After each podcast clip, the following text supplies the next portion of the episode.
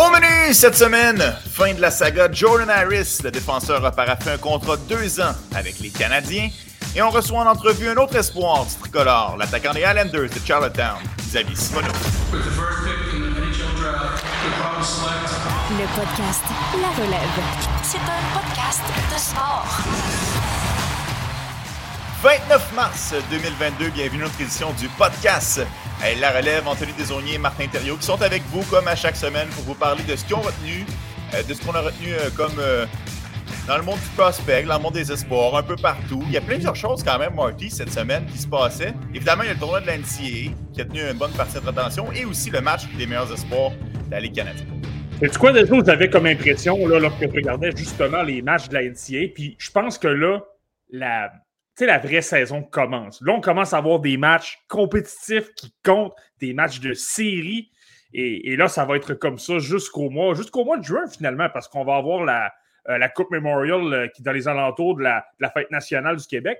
Donc, là, les choses sérieuses commencent. Puis honnêtement, c'est là que ça change beaucoup de choses dans, dans, mes, dans la perception des choses dans mon cas. Ben oui, c'est clair. Puis effectivement, comme tu dis, ce sont des matchs qui importent. Donc, c'est de là de voir si le jeune est capable de soutenir la pression, de performer quand ça compte.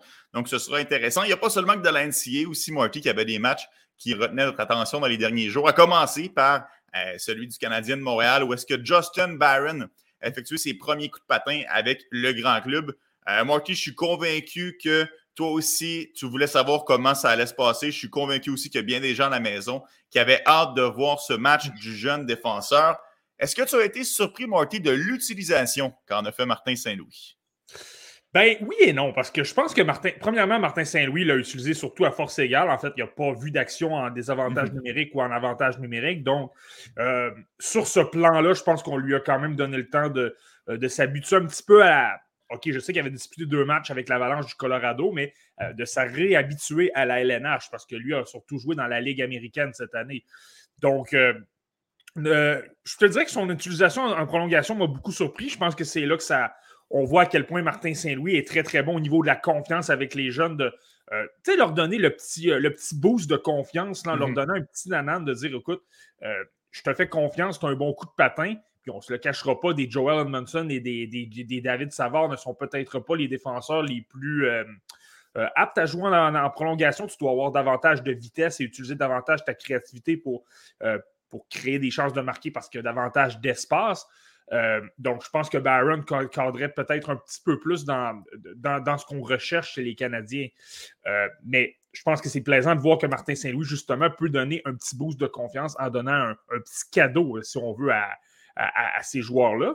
Euh, il l'a quand même mérité, Marty. Ça, oui, il a démarré la, prolongation. Il a effectué trois chiffres, en fait, au total, lors de la période de surtemps.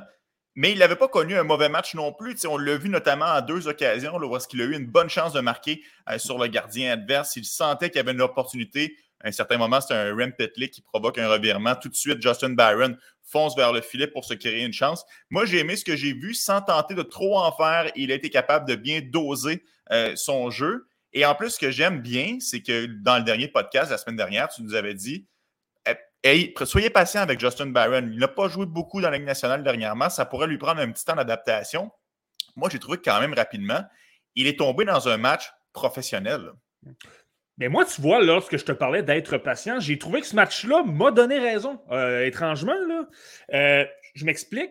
Euh, j'ai trouvé que son exécution laissait peut-être à désirer par moment. Il prenait beaucoup de temps avant d'effectuer. Je comprends qu'il est très patient. Là, on commence à avoir des comparaisons avec Carey Price. Là. Je veux pas qu'on en mette trop non plus. Là. mais mais c'est ça, Justin Barron, écoute, il, il s'est signalé, disons, c'est ça. Je, trouvais que sa, prise de décision était peut-être un petit peu lente. Tu, le vois qu'il était davantage habitué au rythme de la Ligue américaine. Et comme je l'ai dit la semaine dernière, c'est tout à fait normal.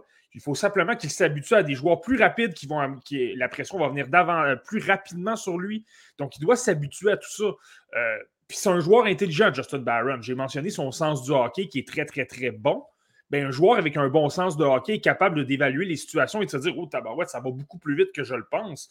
Euh, OK, au lieu de prendre, au lieu de, risquer trop, euh, au lieu de risquer, trop de jeux, euh, vouloir transporter la rondelle, etc. Là, tu es davantage conservateur, tu je vais y aller avec des jeux plus conservateurs, je vais m'assurer de, bien maîtriser le rythme de jeu de la LNH. Et là, par la suite, on commencera à penser à, effectuer des jeux ou à en, faire peut-être un petit peu plus. Moi, je te dirais que c'est ça que j'ai remarqué. Écoute, il y a une séquence qui, a retenu mon attention. Je pense que c'est en deuxième période. Euh, Justin Barron à la rondelle, on amorce une, sortie de zone. deux, euh, les, deux ailiers sont placés euh, assez rapprochés, mais bon, on est, mhm. vraiment en situation de sortie de zone. Et Jesper Bogvis des Devils du New Jersey trébuche devant lui. C'est le joueur qui est utilisé en échec avant, puis il trébuche. Un joueur comme Justin Barron, en pleine confiance, qui a disputé trois ou quatre saisons dans la LNH, qui en profite. Il aurait passé à côté. En plus, on le sait, Barron a un excellent coup de patin. Là. Il aurait passé à côté de lui. Euh, ça aurait créé davantage un surnombre. Là, on se serait retrouvé en situation de 5 contre 4, si tu veux, en, transition. Donc, ça aurait été beaucoup plus facile, selon moi, de, pénétrer en zone adverse. Euh, puis là, pas fait finalement. Il a été très. Il a été plutôt conservateur et demeuré davantage euh, le long de la, le long de la, de la rampe. c'est assuré d'attirer le joueur vers lui pour faire une passe bien, normale. Finalement, finalement, je pense que ça a donné un, euh, il a racheté simplement la rondelle par la bande. Il a tenté une passe lobée, puis ça n'a pas vraiment fonctionné. Mais ça, tu vois, ce genre de jeu-là, je pense que si, ça se reproduit l'an prochain, au match 17 de la saison, si on veut, là, je pense qu'il va être davantage à l'aise. Il va davantage euh, utiliser euh, ses capacités. Donc, sans la rondelle, moi, j'ai trouvé qu'il il manquait peut-être un petit deux ou trois, petits, trois secondes. Il a peut-être été un peu surpris par le, rythme de jeu rapide de la LNH. Et là, en plus, c'est les Devils du New Jersey. Là, on ne parle pas des, des, Panthers de la Floride ou du Lightning de Tampa Bay. là, mm-hmm. ça aurait pu être beaucoup plus euh, difficile dans son cas. Ce que j'ai beaucoup aimé, et puis là, tu as parlé de son côté offensif, c'est en possession de la rondelle, par contre là, on a vu son intelligence. Par moment, euh, tenter de créer des, des petits 1-2, euh, si tu veux, là, effectuer une passe à un coéquipier, puis tenter tout de suite de se libérer pour euh, créer, si ce n'est pas créer une occasion, au moins de d'être. Débalancer, la, débalancer le schéma défensif. Oui, exactement. Mais, tout simplement prendre, prendre l'espace dans, dans la zone adverse où il n'y a, a, pas vraiment personne. Donc là, tu peux saisir la rondelle, effectuer davantage de jeux, tu as davantage d'espace.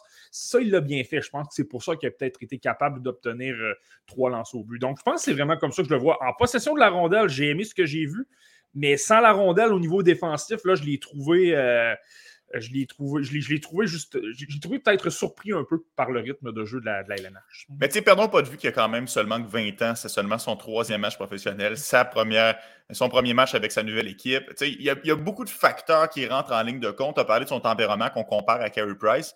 Euh, moi, j'ai hâte de voir comment ça va donner euh, dans une semaine où est-ce qu'on affronte plusieurs puissances à commencer comme contre les Panthers de la Floride ce soir.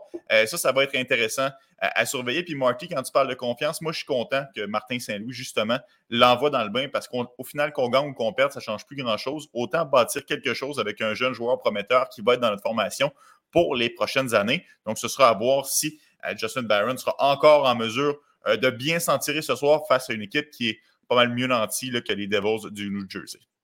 Oui, non, c'est clair. Mais, mais, tu sais, lorsqu'on parle de progression, j'ai vu une progression même au cours du match. Écoute, je te dirais, lors des de ses premières présences, je trouvais qu'il donnait peut-être un peu trop d'espace aux, attaquants adverses lorsqu'ils fonçaient vers lui, tu sais, le fameux gap, si on veut. Mm-hmm. Il donnait peut-être un peu trop d'espace. Puis j'ai trouvé qu'au fur et à mesure que le match allait, là, peut-être peut que le jeu commençait à ralentir dans sa tête un petit peu.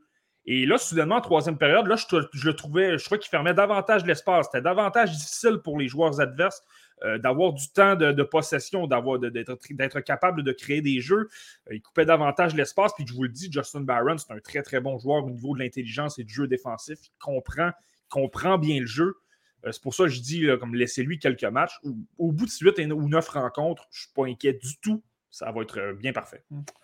Justin Barron n'est pas le seul défenseur des Canadiens de Montréal qui a fait les manchettes euh, dernièrement. Évidemment, il y a Jordan Harris aussi qui a finalement signé son premier contrat professionnel avec les Canadiens de Montréal. On le sait, Marty, ça a été une saga pendant au moins deux ans. On espérait le ramener, on n'était pas sûr. Finalement, je veux poursuivre mes études. C'est maintenant chose faite. Il s'est entendu un contrat de deux saisons avec les Canadiens de Montréal. Ça, évidemment, c'est une excellente nouvelle euh, pour l'organisation des Canadiens. Mais Marty, je vais te poser la question. Euh, peux-tu nous préciser la technicalité, pourquoi il a signé un contrat de deux ans plutôt que de trois ans, comme on le voit habituellement dans la Ligue nationale? Oui, bien c'est simple, ça, c'est un lien avec l'âge, tout simplement. Euh, le, nombre, le, nombre d'années de contrat pour les premiers contrats professionnels, en anglais, on dit le entry level contract, euh, ben, c'est réglé selon les âges. Entre 18 et 21 ans, tu signes un contrat de 3 ans. Pour les joueurs de 22 et de 23 ans, c'est 2 ans. Et 24 euh, ans et plus, c'est 1 an. Là, je vois des gens peut-être se dire Ouais, mais je regarde Jordan Harris, il a 21 ans en ce moment, il est né au mois de juillet. Euh, c'est que l'année la signature du contrat compte, mais euh, on, comprend compte l'âge au 15 septembre. Euh, mhm. Jordan Harris est né du mois de juillet, donc il aura 22 ans euh, au mois le 15 septembre, même s'il a signé son contrat cette fin de semaine, là, ça j'en suis conscient. Mais on prend en compte l'âge au 15 septembre. Donc c'est pourquoi il tombe dans la, la, catégorie des contrats de deux ans.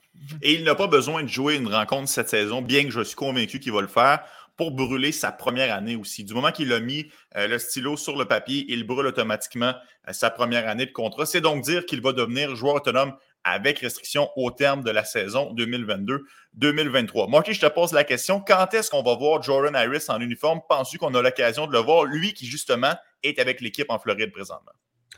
Ben écoute, je pense qu'on je pense qu'on le verra pas. Ça, c'est mon impression personnelle. Là. Je n'ai pas parlé à personne, je ne suis pas dans le secret des yeux. Là. Euh, moi, j'ai l'impression qu'on va lui donner trois ou quatre jours d'entraînement. Question de s'habituer au rythme de la LNH. Écoute, euh, il y a quand même une grosse. Je l'avais dit l'an passé souvent par rapport à Cole Caulfield la marche est quand même grande entre la NCA et la LNH. L'exécution est pas mal plus grande. Euh, les joueurs sont beaucoup plus rapides, sont plus gros. Euh, c'est un style qui est plus robuste. la NCA, par moment, c'est un style qui est bon, qui est très offensif. Oui, il y a des joueurs euh, physiques, mais il y a certaines équipes qui sont davantage dans, le jeu offensif. C'est peut-être un peu moins structuré, si on veut.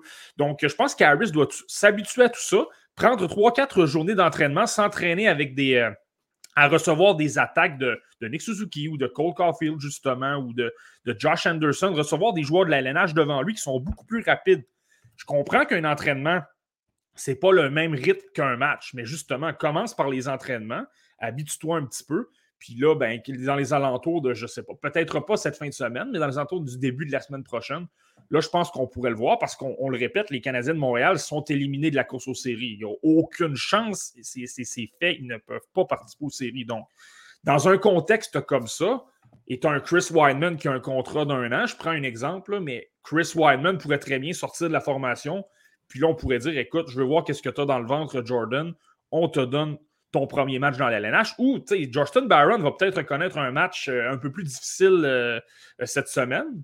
Puis là, on va décider, écoute, Justin, on va simplement te donner un match de repos. Mhm. euh, relax un peu. Tu viens tout simplement de débarquer dans la LNH. Peut-être qu'on va le renvoyer à Laval. Je ne sais pas c'est quoi le plan. Euh, puis là, c'est peut-être là que Jordan Harris euh, aura la chance de faire ses débuts, mais c'est sûr qu'il va jouer selon moi parce que euh, justement, il y avait la pression de pouvoir s'entendre avec une autre équipe. Finalement, choisi les Canadiens. Moi, j'ai très, très, très souvent dans ces situations-là, euh, la situation qui fait pencher, c'est qu'on peut te faire jouer un match dans la LNH euh, immédiatement et non pas, euh, pas d'attendre la saison prochaine. Exact. Sauf erreur, Marty, il n'aura pas assez de matchs sous la ceinture de Jordan Harris lorsqu'il arrivera son prochain contrat. Il devrait rentrer, du moins de la façon que je le comprends, sous la clause 10.2, un peu comme Kirill Kaprizov l'année prochaine. C'est donc dire qu'il ne sera pas admissible à recevoir une offre style d'une autre équipe. Donc ça, on peut déjà éliminer ça. Ça n'arrivera pas en 2023, c'est bien ça?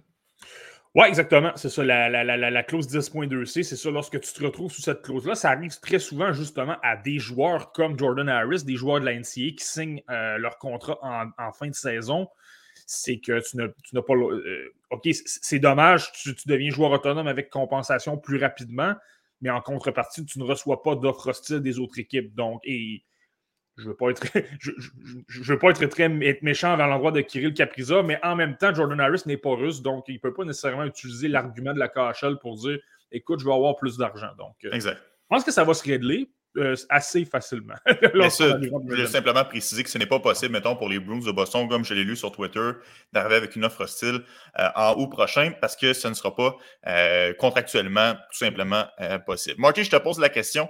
Euh, parmi les quatre jeunes défenseurs suivants du Canadien de Montréal, combien t'envoies amorcer la saison l'année prochaine avec les Canadiens?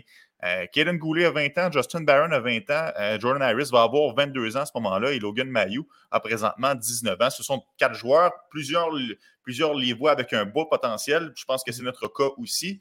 Mais est-ce qu'on accélère la construction? Est-ce qu'on y va avec plusieurs jeunes dès l'an prochain dans l'alignement ou on y va un peu plus tranquillement et on éparpille ça à Laval ou encore dans le junior dans le cas de Maillot? Moi, comme je le dis souvent, c'est pas la première fois que je le dis des ici. Je, le dis depuis qu'on a créé le podcast. Là, je sais pas si tu te souviens, j'ai eu des débats enflammés avec Nicolas Cloutier là, au début. Mm-hmm. Là. Mais tu sais, je sais qu'on aime regarder l'équipe. Est-ce qu'on peut regarder le joueur? C'est surtout ça. Est-ce que le joueur est prêt à jouer dans la LNH? C'est ça la grande question. C'est pas de dire écoute, je veux absolument que mes joueurs passent par la Ligue américaine, puis qu'ils passent par, puis qu'ils disputent 20 matchs, puis qu'ils se retrouvent dans la LNH par la suite chaque joueur est différent, chaque joueur a un cheminement différent, chaque joueur a une façon de composer avec le jeu offensif, avec le jeu défensif, avec le côté physique. Tu ne peux pas comparer Kaden Gooley de la même façon qu'un. Je le sais moi, je pense qu'il ne s'entendra pas avec les Canadiens cette année, il va retourner dans l'NCA. Mais un Sean Farrell, par exemple, tu ne peux pas prendre la courbe de progression d'un Farrell et la comparer à un Gooley. Tu dois simplement regarder qu'est-ce qu'il te présente sur la patinoire où ils en sont rendus dans leur développement. Et si tu juges qu'ils sont prêts à s'amener dans la LNH, qu'ils peuvent être dominants et qu'ils ne perdront pas confiance parce qu'ils vont effectuer des revirements à gauche ou à droite, euh, et que tu peux voir encore aussi une, courbe de progression sur certains points. par exemple, lorsqu'on parlait de Kaylin Gooley, son jeu offensif au début de cette saison, on disait que ce serait, ce serait mieux qu'on le retourne dans la WHL pour travailler son jeu offensif. Défensivement, il n'y a pas de problème, mais c'est offensivement que je veux le voir prendre confiance, euh, transporter l'attaque, euh, décocher des lancers au filet, prendre, ses, faire effectuer des fins d'épaule, ouvrir les lignes de passe, créer des chances de marquer. C'est ça que je voulais voir. Donc, je pense que c'est comme ça qu'il faut le voir. Cela dit, tu me parles des quatre défenseurs qu'on a. Euh, Logan Mayou, sans aucun doute que moi, je le vois euh, dans, la, dans la Ligue junior de l'Ontario. Écoute, il n'a pas disputé assez de matchs. Je vois encore des lacunes sur le plan défensif. Je pense que c'est un défenseur qui va gagner à retourner euh, avec les Knights de London à 19 ans. Il ne faut pas oublier non plus qu'à 19 ans, ça va devenir un des défenseurs les plus âgés du, au Canada, si tu veux. Donc, euh, il va peut-être être, euh, disponible pour le, championnat mondial de hockey junior. Ce serait une très belle expérience pour Logan Mayou de pouvoir voir de l'expérience, euh, se frotter au meilleur joueur de son âge du calibre très relevé. Tu le sais, Deso, il y a toujours des joueurs qui ont disputé quelques rencontres dans la LNH avant de se retrouver au mondial junior. Donc, ça, ça va être simplement être, ce serait simplement bon pour lui. par contre, tu regardes la brigade défensive des Canadiens, et tu es pratiquement obligé de dire ben écoute, tu es obligé d'en placer au moins un à Montréal l'an prochain. Euh, je pense pense que le Goulet a des chances légitimes de se tailler une place. Écoute, comme je l'ai dit, je pense qu'il était prêt physiquement et défensivement euh, cette saison. Puis, je, le dis, je pense que c'est la meilleure décision qu'on a prise de le renvoyer dans la Ligue, euh, dans la Ligue junior de l'Ouest. Il a vraiment travaillé beaucoup son jeu offensif et je pense que ça peut le servir l'an prochain au camp, au camp d'entraînement à Montréal. Je pense qu'il va tenter davantage de jeux et là, il va montrer davantage des qualités qui euh, ressemblent à un prototype type de, défenseur top 4 et non pas euh, de cinquième ou sixième défenseur parce que tu n'es simplement capable que de faire euh, du travail défensif. Là, je pense qu'il est capable d'en porter un petit peu plus. J'aurais le goût de miser peut-être un peu sur lui. Là. Et je pense que les autres. Jordan Harris, je pense qu'il va avoir besoin de quelques matchs dans la ligue. OK, au niveau de l'intelligence, il est prêt. Je pense que c'est plus au niveau défensif, au niveau physique de s'habituer un petit peu à la Ligue américaine. Je le dis souvent, la Ligue américaine, c'est une ligue qui est plus physique parfois que la LNH parce qu'on a beaucoup de vétérans de 29, 30 ans, parfois des anciens, euh, euh, des, joueurs un peu plus robustes là, qui jettent peut-être un peu plus les gangs dans la LNH. Tu as davantage de joueurs comme ça. Puis tout le monde se bat pour, euh, pour sa survie, dans le fond. Tout le monde veut, se retrouver dans la LNH le plus rapidement possible. Donc, je pense que c'est un peu comme ça que je le vois, moi. il y a intérêt à voir un peu c'est quoi le les, rangs professionnels, comment tu te comportes dans les rangs professionnels. Euh, et dans le cas de Justin Barron, lui, je pense que je pense qu'il va peut-être manquer un peu de poste. Je le verrai, je renverrai peut-être dans la Ligue américaine, mais pas très longtemps. Simplement le, temps de, se réhabituer au, rythme de jeu. Puis lorsqu'il est prêt, tu l'amènes c'est drôle, on est complètement en désaccord sur ça là, Marty. Moi, si j'avais à mettre 2 je te dirais, je pense que Kaden Goulet va commencer à Laval, puis je pense que Jordan Harris et Justin Barron seront en uniforme pour les Canadiens de Montréal, du moins dans les cinq premiers matchs de la saison prochaine. On verra comment ça va se développer et quelle est la tangente que veut prendre le Canadien. Si on veut y aller avec un, joueur autonome, euh, un gros nom là, à la Chris Le pas que j'espère que Chris Le ici, je dis juste que est-ce que c'est cette direction-là que le Canadien va vouloir prendre parce qu'un Carey Price est en santé ou est-ce qu'on va vraiment faire un virage jeunesse ou est-ce qu'on fait confiance aux plus jeunes et que en amène plusieurs? Euh, ce sera à voir, bien évidemment, euh, la saison prochaine. Marty, on parle de Jordan Harris qui a signé à Montréal. Euh, c'est pas compliqué de comprendre pourquoi. C'est parce que Northeastern, Northeastern a été éliminé du tournoi éliminatoire de la NCAA. Ils se sont inclinés 2 à 1 en prolongation contre Western Michigan. Malgré tout, Harris n'a pas disputé un mauvais match. Euh, qu'est-ce que tu as pensé de, Jaden Strobel, son coéquipier? Est-ce que lui, ça s'est bien déroulé? Je vais, je dire ça en deux teintes, si tu veux. Euh, j'ai trouvé que ces deux premières périodes, c'était difficile. Il y a eu beaucoup de, beaucoup de revirements, euh, pas nécessairement bien placés dans sa zone défensive. Il donnait des chances de marquer. Les joueurs, les joueurs adverses de Western Michigan avaient davantage de chances. J'ai pas vraiment aimé ces deux premières périodes. Mais à partir de la. En fait, j'ai dit deux premières périodes. Je dirais les, les 35 premières minutes, si tu veux. Puis à partir de la fin de la deuxième période, là, j'ai commencé à le voir davantage euh, mieux structuré dans sa zone, premièrement, de, laissait de moins en moins d'espace aux adversaires pour euh, obtenir des chances de marquer. Euh, puis il a été très physique. Écoute, il a obtenu sept mises en échec dans ce match-là. là, il s'est mis à frapper. Écoute, je peux. J'ai en tête deux ou trois mises en échec simplement en troisième période où il a frappé très solidement l'adversaire. il y a eu des reprises, puis c'était c'était vraiment parmi les faits saillants du match. Mm-hmm. Comme je te dis, très structuré. Par moment également, transportait beaucoup la rondelle. Si on l'a vu faire ça beaucoup plus cette année, transporter davantage la rondelle, s'offrir en option dans la zone adverse. Si, supposons, il manque un joueur à, droite pour se retrouver près du filet, bien, parfois, il va le faire si, un, évidemment, il y a un joueur à sa position. Là. Je veux dire, on, s'assure que les cinq joueurs couvrent euh, vraiment toute la zone adverse. Euh, ça, il le fait davantage, je trouve, transporte davantage la rondelle, même si je trouve que par moment, pas par moment, mais très, très, très souvent, lorsqu'il transporte la rondelle, ben, il ne se passe pas vraiment quelque grand-chose. Il arrive dans, le fond de la patinoire, puis il perd la rondelle. Mais j'ai bien aimé ce que j'ai vu de, la fin du match. Puis, ça se corsait davantage. Northeastern avait besoin d'un but, il perdait quand même un zéro. Ils l'ont finalement obtenu euh, en troisième période. Euh, donc, lorsque ça comptait que c'était peut-être un. Euh, la pression était peut-être un petit peu plus élevée, mais je pense qu'il a su montrer de belles choses. Donc, ça, je pense que ça a été intéressant dans son cas. Puis, je n'ai pas parlé de Jordan Harris, mais Jordan Harris, pour son dernier match universitaire, a été très, très, très, très bon. Euh, peut-être un petit peu difficile en début de match sur des deux, trois premières présences au niveau défensif, mais euh, par la suite, écoute, a transporté la rondelle, a vu des occasions justement d'appuyer l'attaque. Euh, il y a même eu une très très belle feinte à un moment donné dans, euh, sur le, long de la rampe, ça a amené une chance de marquer. Euh, puis même physiquement, ça s'est bien comporté. Là. Comme dernier match, ça n'a pas toujours été évident, Jordan Harris, là, dans les derniers mois, là, mais ce match-là, je peux dire qu'il a, été, bon, il n'y a absolument rien à dire.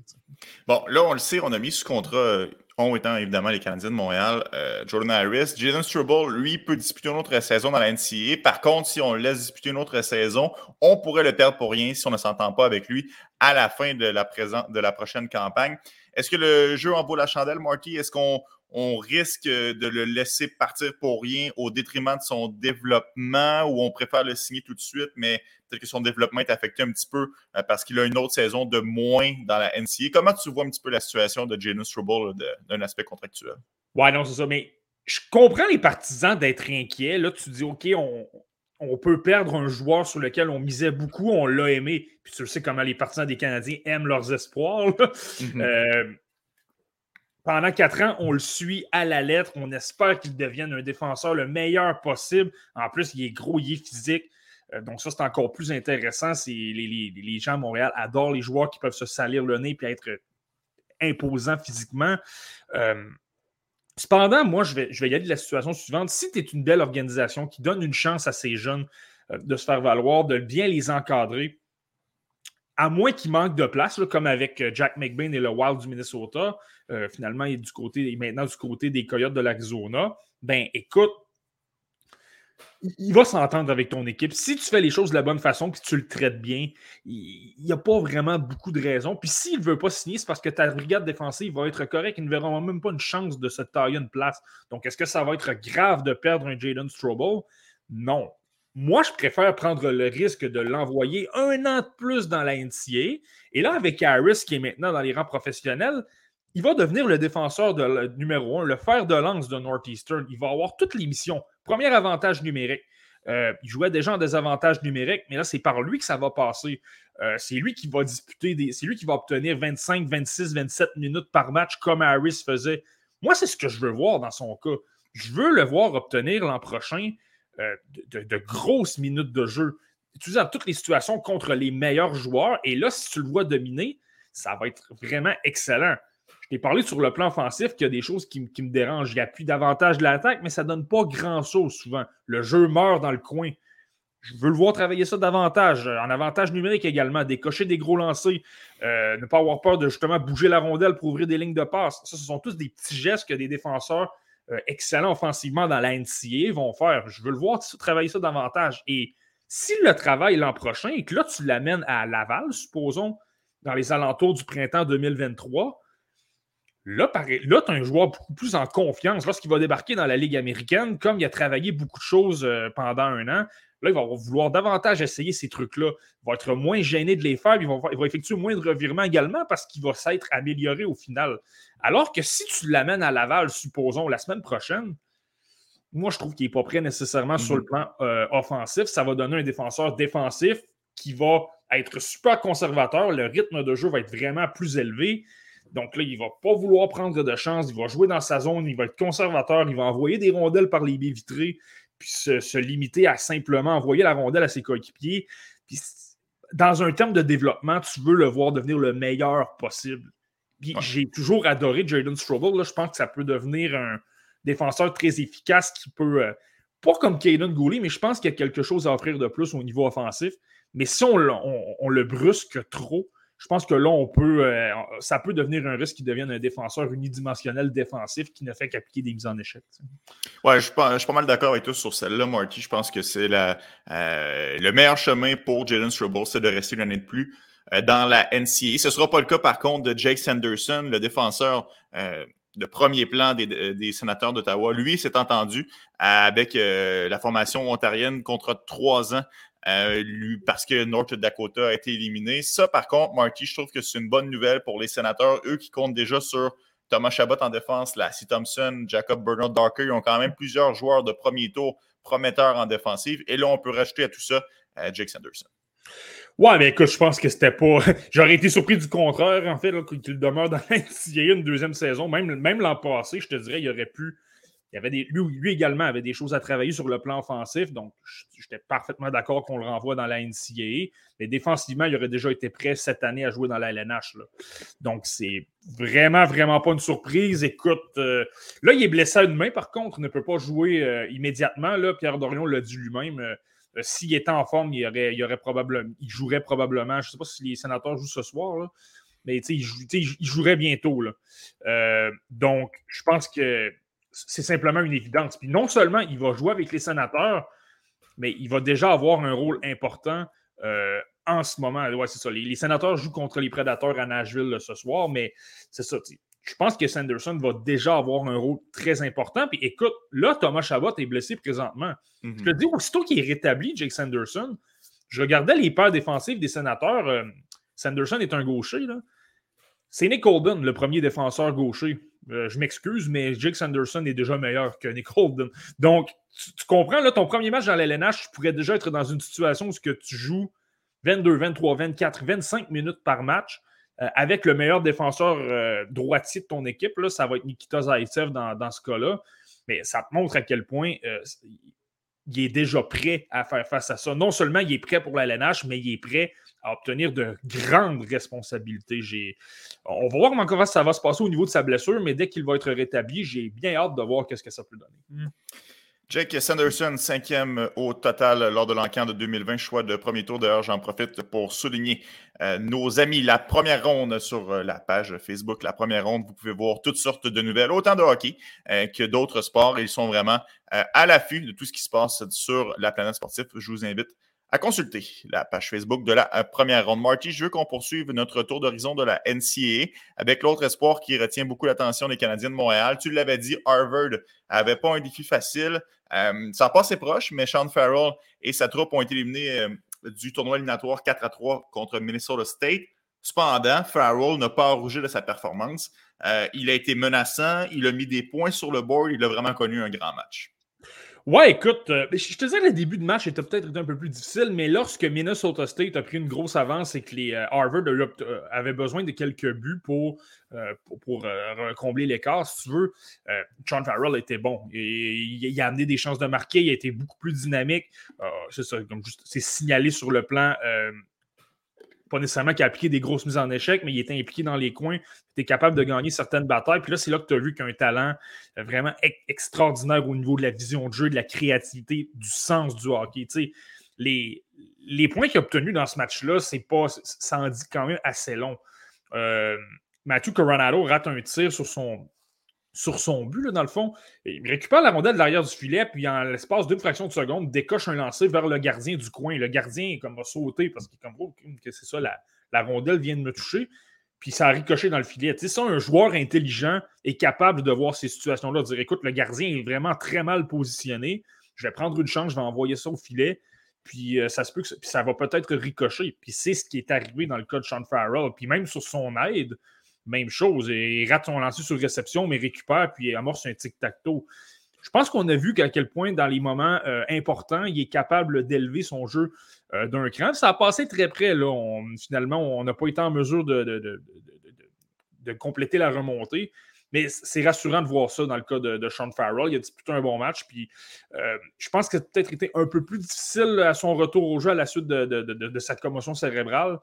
Mais euh, là, je pense que là, au niveau de, au niveau de l'intensité de l'implication, ce qui est peut-être un peu plus inquiétant lorsque tu as subi une blessure comme lui, euh, ben là, je pense qu'il était davantage euh, replacé, puis c'est un bon match de sa part, honnêtement. Oui, parce que je suis d'accord avec toi, parce que tu l'avais dit quand il était revenu de blessure, il manquait peut-être un peu de mordant dans son match, mais là, on l'a senti qu'il ne voulait pas se faire éliminer. Il voulait que son équipe passe au tour suivant. En troisième période, il créait des choses. Et comme tu l'as dit, ça passe, c'est lui qui est à l'origine du jeu, c'est lui qui crée euh, mm. le tout pour que finalement on se rapproche à seulement un but d'écart. Moi aussi, j'ai bien aimé ce que Sean Farrell euh, a proposé euh, comme rencontre pour Harvard et ça en dit long sur le joueur, un joueur qui est capable de se présenter quand ça compte. Et ça, c'est un trait de caractère qui se travaille pas. Tu nais avec ou tu nais ou tu ne, malheureusement tu l'as pas. Donc moi, j'étais bien satisfait de la performance de Sean Farrell. Moi, je vais te parler d'une autre puissance de l'NCA, c'est Denver dont on retrouve l'espoir des Canadiens, Brett Stapley. Il a marqué un but important, mais ce n'est pas nécessairement pour cette raison-là qu'il a attiré ton attention. Non, ben écoute, c'est certain que là, dans le premier match, dans le fond, euh, il a été expulsé. euh, effectivement, en, bon français, un bon vieux 6 pouces sur la, mise au jeu, a donné un bon vieux 6 pouces dans. Je ne sais pas si c'est le ventre ou si c'est la poitrine, là, mais en tout cas, c'est quelque part entre les deux.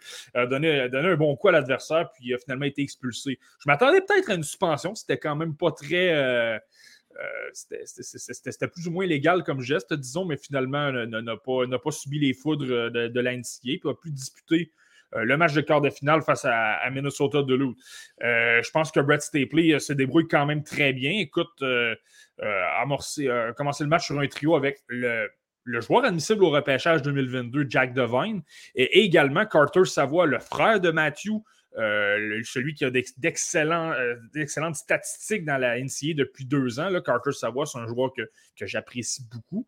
Euh, Brett Stapley montre vraiment de belles choses. non, ok, c'est peut-être pas le gars qui a le, meilleur sens du hockey, dans le sens qu'il est peut-être pas le plus. En fait, il est capable de créer des jeux peut-être pas à un niveau élite, mais il est capable de créer. Mais lui, ce qui est vraiment intéressant, c'est qu'il a un bon coup de patin il est quand même impliqué. Tu peux voir peut-être un potentiel de troisième ou quatrième trio si tu lui donnes euh, quelques saisons euh, à Laval, supposons, pour travailler un petit peu les, euh, les petits détails qui font en sorte que tu es un joueur professionnel, ben, s'il peut travailler tout ça, ça peut être très bon. Mais non, j'ai pas, j'ai pas détesté euh, du tout ce que, ce que j'ai vu de lui lors des. Euh, moi, j'ai surtout regardé le match contre Minnesota de l'autre, mais dans ce match-là, j'ai pas détesté ce que j'ai vu. Bon, parlons-en du match contre Minnesota de parce qu'évidemment, Denver a passé UMass Lowell. Au tour suivant, on réussi à battre Minnesota de l'autre et Blake Biondi, un espoir que tu apprécies. malheureusement, Biondi sans dire que ça s'est mal passé, il n'a pas été en mesure de s'inscrire euh, sur la feuille de pointage. Non, mais c'est pas, pas parce qu'on connaît un mauvais match. Encore une fois, euh, Blake Biondi, ça il a été du bon vieux Blake Biondi. Moi, j'ai adoré ce qu'il a apporté. Son énergie est tellement contagieuse sur une patinoire. Toujours le premier impliqué, toujours dans les coins, puis il gagne beaucoup de batailles. Il a un très bon bâton. Là. Il dans les termes d'Alain Chéné, je vais utiliser le bon vieux terme bâton actif. Mais euh, il a été très bon à ce niveau-là, récupérer, beaucoup de rondelles. Euh, ce ne serait pas toujours dur en chance de marquer, là, mais je veux dire, j'ai bien aimé ça. Puis écoute, ce qui. Tu sais, lorsque tu dis tu dois faire attends, euh, tu dois prendre ton temps parfois avec le développement de certains joueurs, spécialement dans le cas de la NCAA. Écoute, je te rappelle la saison dernière, il, était il jouait pratiquement pas. C'est un joueur qui, avait obtenu seulement 5 points avec Minnesota de l'autre, 5 points en 26 matchs. Mais l'équipe euh, regorgeait de talent. Tu avais un Nick Sweeney, tu avais les frères Cates qui étaient là. Cette équipe-là a gagné le championnat national au final. Mm-hmm. Mais là, cette année, c'est différent. C'est le, deuxième meilleur pointeur de son équipe. Euh, là, le meilleur va, quitter les rangs universitaires. Donc là, moi, je, m'attends à le revoir à Minnesota de l'autre l'an prochain. Ça va être lui, le joueur sur lequel on va compter. Ça va être lui, le meilleur joueur. Il est énergique. Moi, je pense que c'est un gars qui peut euh, attirer les, qui peut euh, montrer l'exemple, si tu veux, avec son intensité, là, faire en sorte que les, les autres joueurs vont vouloir le suivre. Donc, euh, je pense que c'est très, très, très intéressant ce qu'il a montré cette année. Il a montré une très, très belle progression, beaucoup plus de confiance. Euh, pas que son coup de patin est, extraordinaire maintenant, mais il l'a amélioré comparativement à l'an passé où c'était peut-être plus une lacune. Puis, je le mhm. répète, moi, je vois du, jeu offensif dans son cas. Il y a un bon lancer. Euh, il, y a, un style attaquant de puissance par moment. Moi, ça, je, je, déteste pas ça du tout. Donc, euh, j'ai bien hâte de voir ce que ça peut donner l'an prochain, là, alors qu'il aura un, rôle très important. Je parle d'un gars comme Isaac Howard, entre autres, a, choisi Minnesota de l'autre. Est-ce que c'est un gars qui pourrait jouer avec Blake Biondi? Lui également, c'est un gars énergique je trouve que c'est intéressant le, développement de Blake Biondi. Hmm. Oui, je suis d'accord. Je pense qu'il a tous les, euh, tous les outils en place pour avoir une belle euh, progression l'an prochain. Bon, je le disais, Denver euh, a gagné son billet pour le corridor. Ils ont rendez-vous avec Michigan, la puissante équipe de Michigan. Ça ne sera pas facile. D'ailleurs, si on s'attarde au parcours de Michigan, ce sont eux qui ont éliminé Kenny Piak et Thais Smilanik. Marty, on en parlait la semaine dernière. Euh, Smilanik était blessé. Il a effectué un retour au jeu pour le deuxième match de Piak. Il a d'ailleurs même obtenu une mention d'aide. Ouais, ben dans le fond, il est revenu dans le premier match. Il est revenu dans, il est revenu, il est revenu dans, le premier match. Il n'a pas, pas, joué énormément. Là. Il a joué dans les alentours de 12 ou 13 minutes. Euh, mais moi, j'ai regardé le match contre Michigan dans son cas. Euh, j'ai vu des gens là, qui parlaient sur Twitter qui disaient qu'ils avaient aimé son match. Moi, je vais être honnête avec toi. Il m'a laissé un.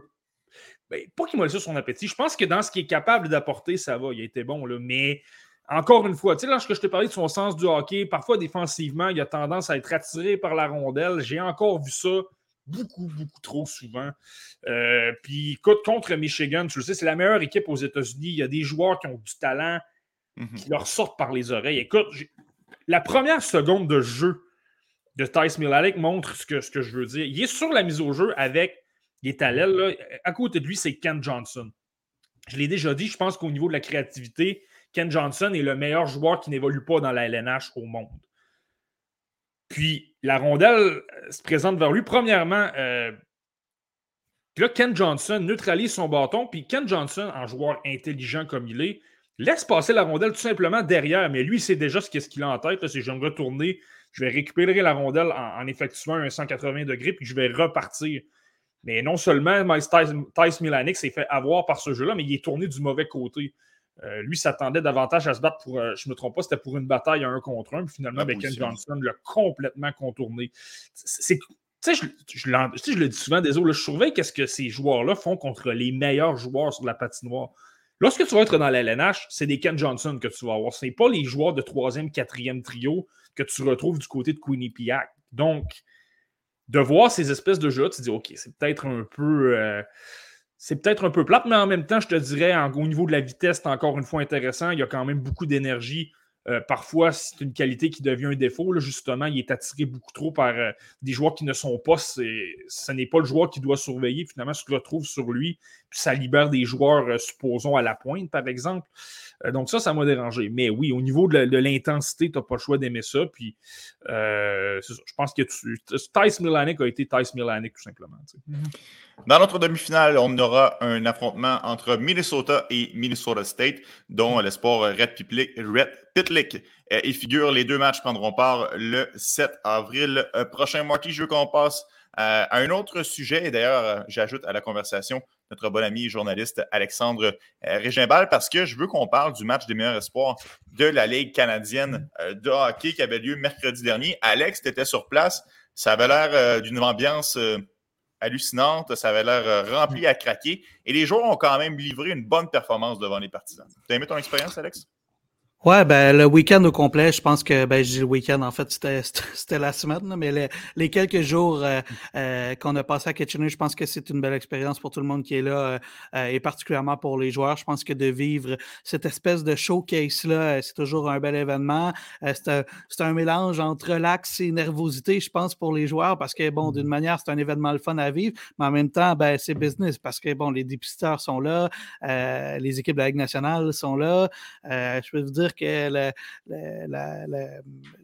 la, chambre, euh, ben, en fait, l'endroit réservé aux dépisteurs pour le lunch était pas mal rempli à craquer là aussi. Alors, euh, il n'y a, pas, beaucoup d'équipes qui n'étaient pas représentées, mm-hmm. si c'est le cas. Euh, non, c'est un, un, bel événement. Et puis, oui, le match, il y avait beaucoup d'ambiance, même si c'est un match qui, bon, officiellement, bon, pour pour les gens, Kitchener ne euh, veut, pas dire grand-chose au sens où il n'y a pas de point de classement. C'est vraiment un, un, match de showcase. Et il y avait bon, beaucoup d'ambiance. Les, les, partisans criaient quand il, y avait, quand il y avait des buts, réagissaient quand il y avait des mises en échec. Euh, ça, a été, non, ça a été un bel événement pour tout le monde. Je pense que la, Ligue canadienne de hockey a fait tout un travail pour organiser, organiser ça en collaboration avec la Ligue nationale puis euh, les trois ligues, la, la, la, la Ligue de l'Ontario et la Ligue de l'Ouest. Et évidemment, en tête de proue de cet événement, il y avait le joueur qu'on projette étant le prochain premier show au total de la Ligue nationale. Ce sera Shane Wright, selon toute vraisemblance. Il a connu un excellent match en commençant la partie. Rapidement, il s'est échappé. Il a marqué lors d'un 2 contre 1. Mais par contre, il a été frappé derrière son filet par euh, le défenseur Noah Warren. Ça, Marty, ça l'a quand même un peu ralenti euh, la progression de Shane Wright de cette rencontre-là. Ouais, ben c'est ça, comme tu dis, match en deux teintes. Euh, ça, allait super bien au début. Il était très rapide. Il a obtenu rapidement deux, euh, deux chances de marquer, là, un échappé, puis par la suite, le 2 contre 1 qui a mené à son but. Là. Puis comme tu as dit, après la mise en échec de Noah Warren, je vais, je vais y aller avec des bémols. C'est pas qu'il a été horrible pour le reste de la rencontre. Il était simplement moins visible. Je parle surtout de l'attaque. Parce qu'au niveau euh, défensif, ça allait. Il, mettait de la pression au bon moment, il, fermait bien le centre, euh, il était quand même assez bien positionné, il récupérait les rondelles, effectuait des jeux, des, bonnes sorties de zone pour euh, attaquer la zone, neutre avec, la zone neutre avec vitesse. Mais c'est au niveau offensif. Tu sais, je t'en parlais la semaine dernière. Ce qu'on s'attendait à voir de Shane Wright, c'était de le voir archi dominant, de vraiment là, être un mm-hmm. pas devant tout le monde. On l'a vu avant la mise en échec de Warren, mais par la suite, là, c'est ça, c'était davantage un joueur parmi tant d'autres. Et ça se rajoute à ce qu'on peut avoir comme inquiétude par rapport à Shane Wright. Je ne sais pas si tu te souviens, lorsque je te parlais du match que je suis allé voir à Ottawa, c'est un mhm. peu la même chose. Les deux premières périodes, il a été bon, mais sans plus. C'était pas un joueur qui faisait la différence. Puis là, il est arrivé en troisième période, puis là, il a fait la différence. Il était trois, quatre fois meilleur que tout le monde.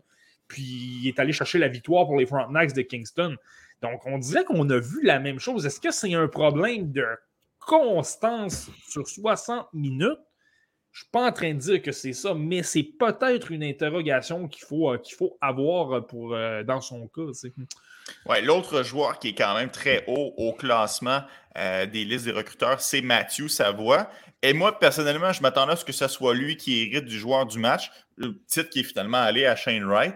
Euh, il était partout sur la patinoire. Euh, il a créé plusieurs chances de marquer. Je suis convaincu que même sur place, Alex, toi aussi, tu as remarqué que Mathieu Savoie était un joueur dangereux qui en a mis plein la vue aux partisans. Je vais être très honnête avec vous. Euh, moi, je me concentrais surtout sur les joueurs de la LHMQ parce que j'étais là pour tourner aussi. Alors, j'ai pas toujours le big picture. Euh, mais mm. par contre, ce que je vais dire, ce que je vais ajouter, c'est que j'ai remarqué des flashs de Mathieu Savoie. Et ça, en général, c'est assez significatif parce que justement, si je me concentre pas sur, euh, sur certains joueurs et que je les remarque, en général, ça veut dire qu'il s'est passé quelque chose dans le match. Et, et, ça semblait aussi être le commentaire général après la rencontre quand je, je parlais avec des journalistes. Euh, d'autres journalistes qui étaient sur place, c'est que Mathieu Savoie avait eu un excellent match. Maintenant, je pense pas que j'ai une bonne position pour euh, donner une opinion claire là-dessus parce que euh, d'une part, j'ai pas vu le match dans son ensemble parce que souvent quand je suis là pour faire de la caméra ou pour prendre des images des joueurs, je focus sur certains joueurs et là c'était le cas mm-hmm. pour la LHMQ. Mais comme je te dis, malgré ça, j'ai remarqué Mathieu Savoie. Est-ce que c'est significatif? Possible, euh, mais euh, en même temps, je ne suis pas dans une position vraiment euh, idéale pour pouvoir juger s'il devait remporter le match ou pas. Désolé pour ça, les boys. A pas de problème. De ton côté, Marty, je présume que, que toi, tu l'as remarqué, que Mathieu Savoie? moi, c'est ça que j'allais dire. Moi, moi, je vais me risquer de parler de son jeu. Là. Je vais dire que je suis en position, je l'ai regardé à la tête un peu plus reposée. Euh, mais c'est ça. Écoute, Mathieu Savoie était Mathieu Savoie. Euh, s'il y a un joueur que je m'attendais à avoir dominé dans ce match-là, notamment parce que, tu sais, comme je l'ai dit la semaine dernière, le, calibre de jeu du match des meilleurs espoirs est un peu inférieur à ce qu'on retrouve lors des matchs de la Ligue canadienne de hockey en temps normal, parce que tu enlèves tout simplement les joueurs de 18, 19 ou 20 ans. Tu enlèves les choix de premier tour dans l'LNH, des joueurs qui ont connu des camps d'entraînement qui sont suivis par des équipes. Donc, on, enlève tout ça. Euh, mais, et Mathieu, mais Savoie, pour revenir à ça, euh, par son tempérament, par la façon qu'il joue, c'est un joueur qui est toujours impliqué, qui a énormément d'intensité, qui est toujours en train de se battre dans les coins pour gagner des, batailles. À 5 pieds 9 pouces, c'est pas le plus gros. C'est sûr qu'il en perd de temps, de temps à autre, mais euh, en temps normal, c'est il est très impliqué. C'est intéressant à voir, je trouve. Puis dans un match comme ça, où justement l'envergure est grande, tout le monde suit ça, les 32 équipes sont là.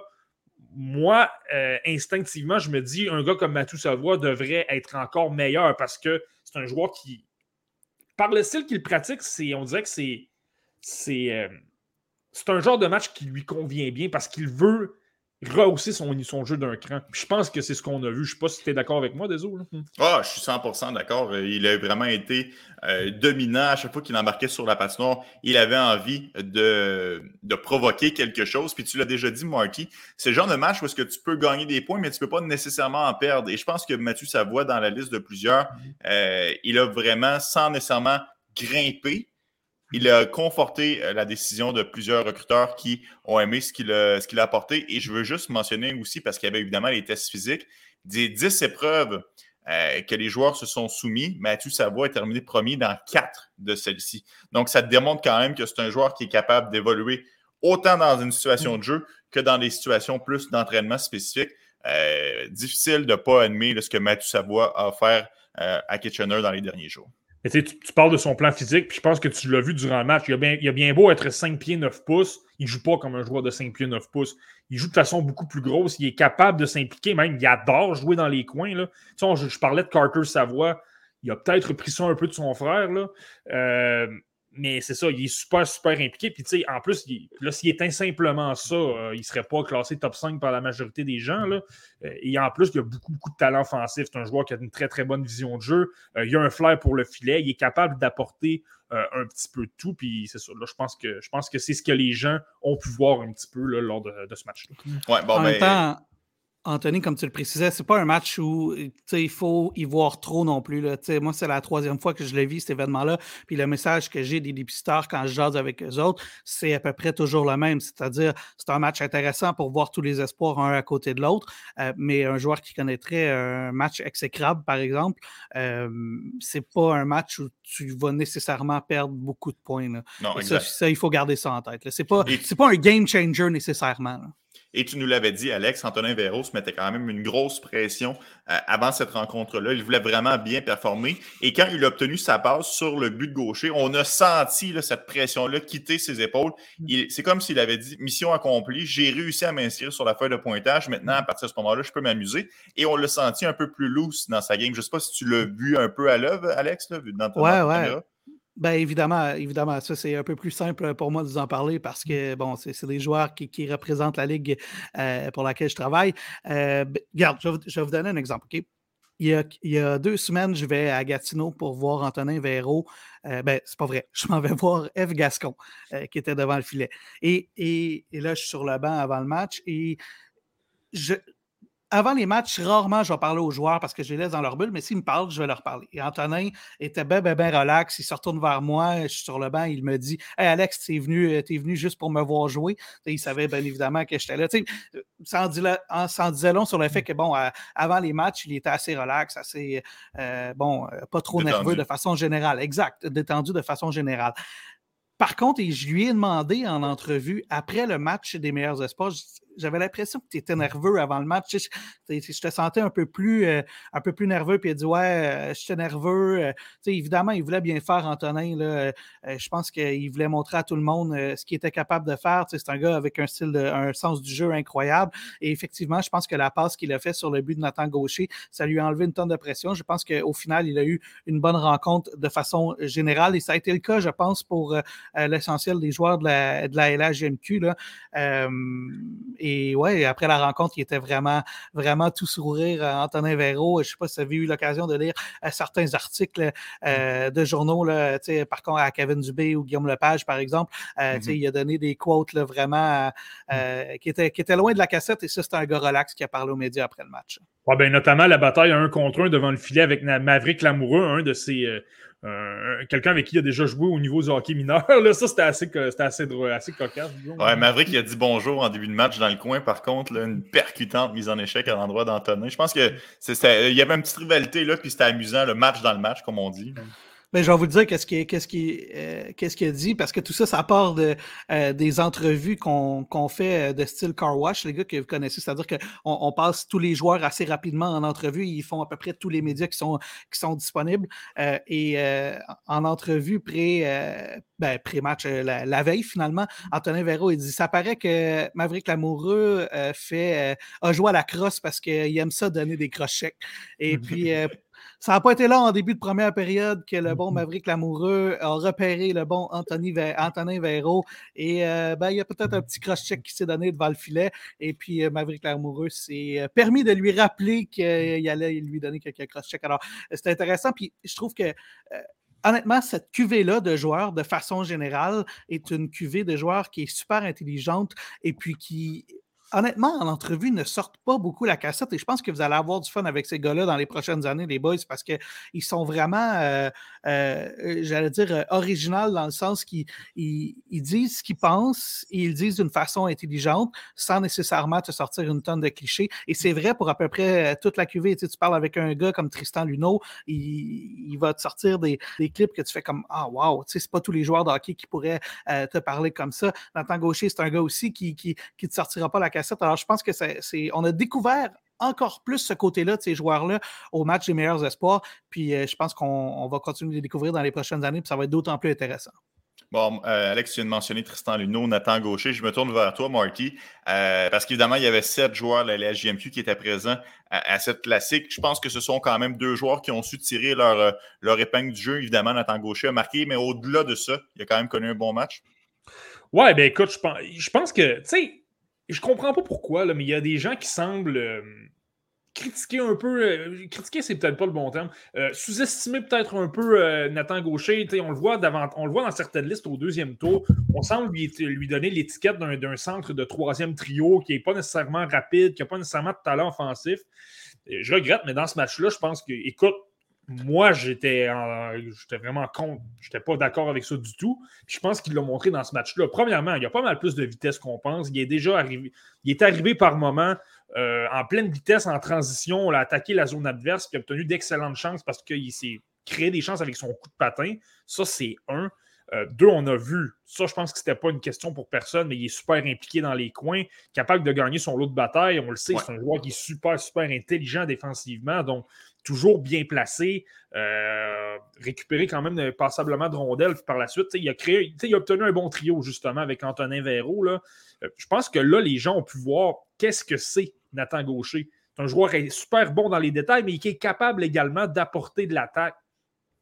Puis il y, a, des cochets quelques lancés également, où là, tu as vu qu'il est capable d'avoir de l'attaque. ce ne sera, pas sera pas Connor McDavid, mais tu vois qu'il est capable d'avoir. Euh, je pense qu'il est capable au prochain niveau d'apporter un petit peu d'attaque parce qu'il y a un certain talent au niveau du lancer, il y a un certain niveau de, talent au niveau du patin, il est capable de se créer des occasions. Je pense que les gens ont pu voir ça. C'est ça qu'on voit trop dans les chiffres du combine. Euh, euh, je pense qu'il a terminé au 30 mètres, euh, deuxième overall, Nathan Gaucher sur bon, la, distance de 30 mètres.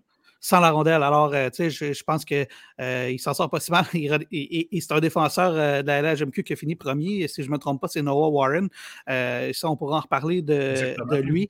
Mais Nathan Gaucher, tu sais, c'est ça. Son coup de patin, il est assurément décent et ben, c'est tellement un joueur complet. Martin, on en a parlé souvent. C'est un gars que Patrick Roy utilise dans toutes les situations. C'est déjà un gars qui, qui, qui, qui est très responsable défensivement, qui joue beaucoup en désavantage numérique aussi. Alors, il a tellement de, il a tellement de qualités intéressantes qui font de lui euh, certainement un, espoir de, euh, de, premier plan pour euh, une équipe de la Ligue nationale.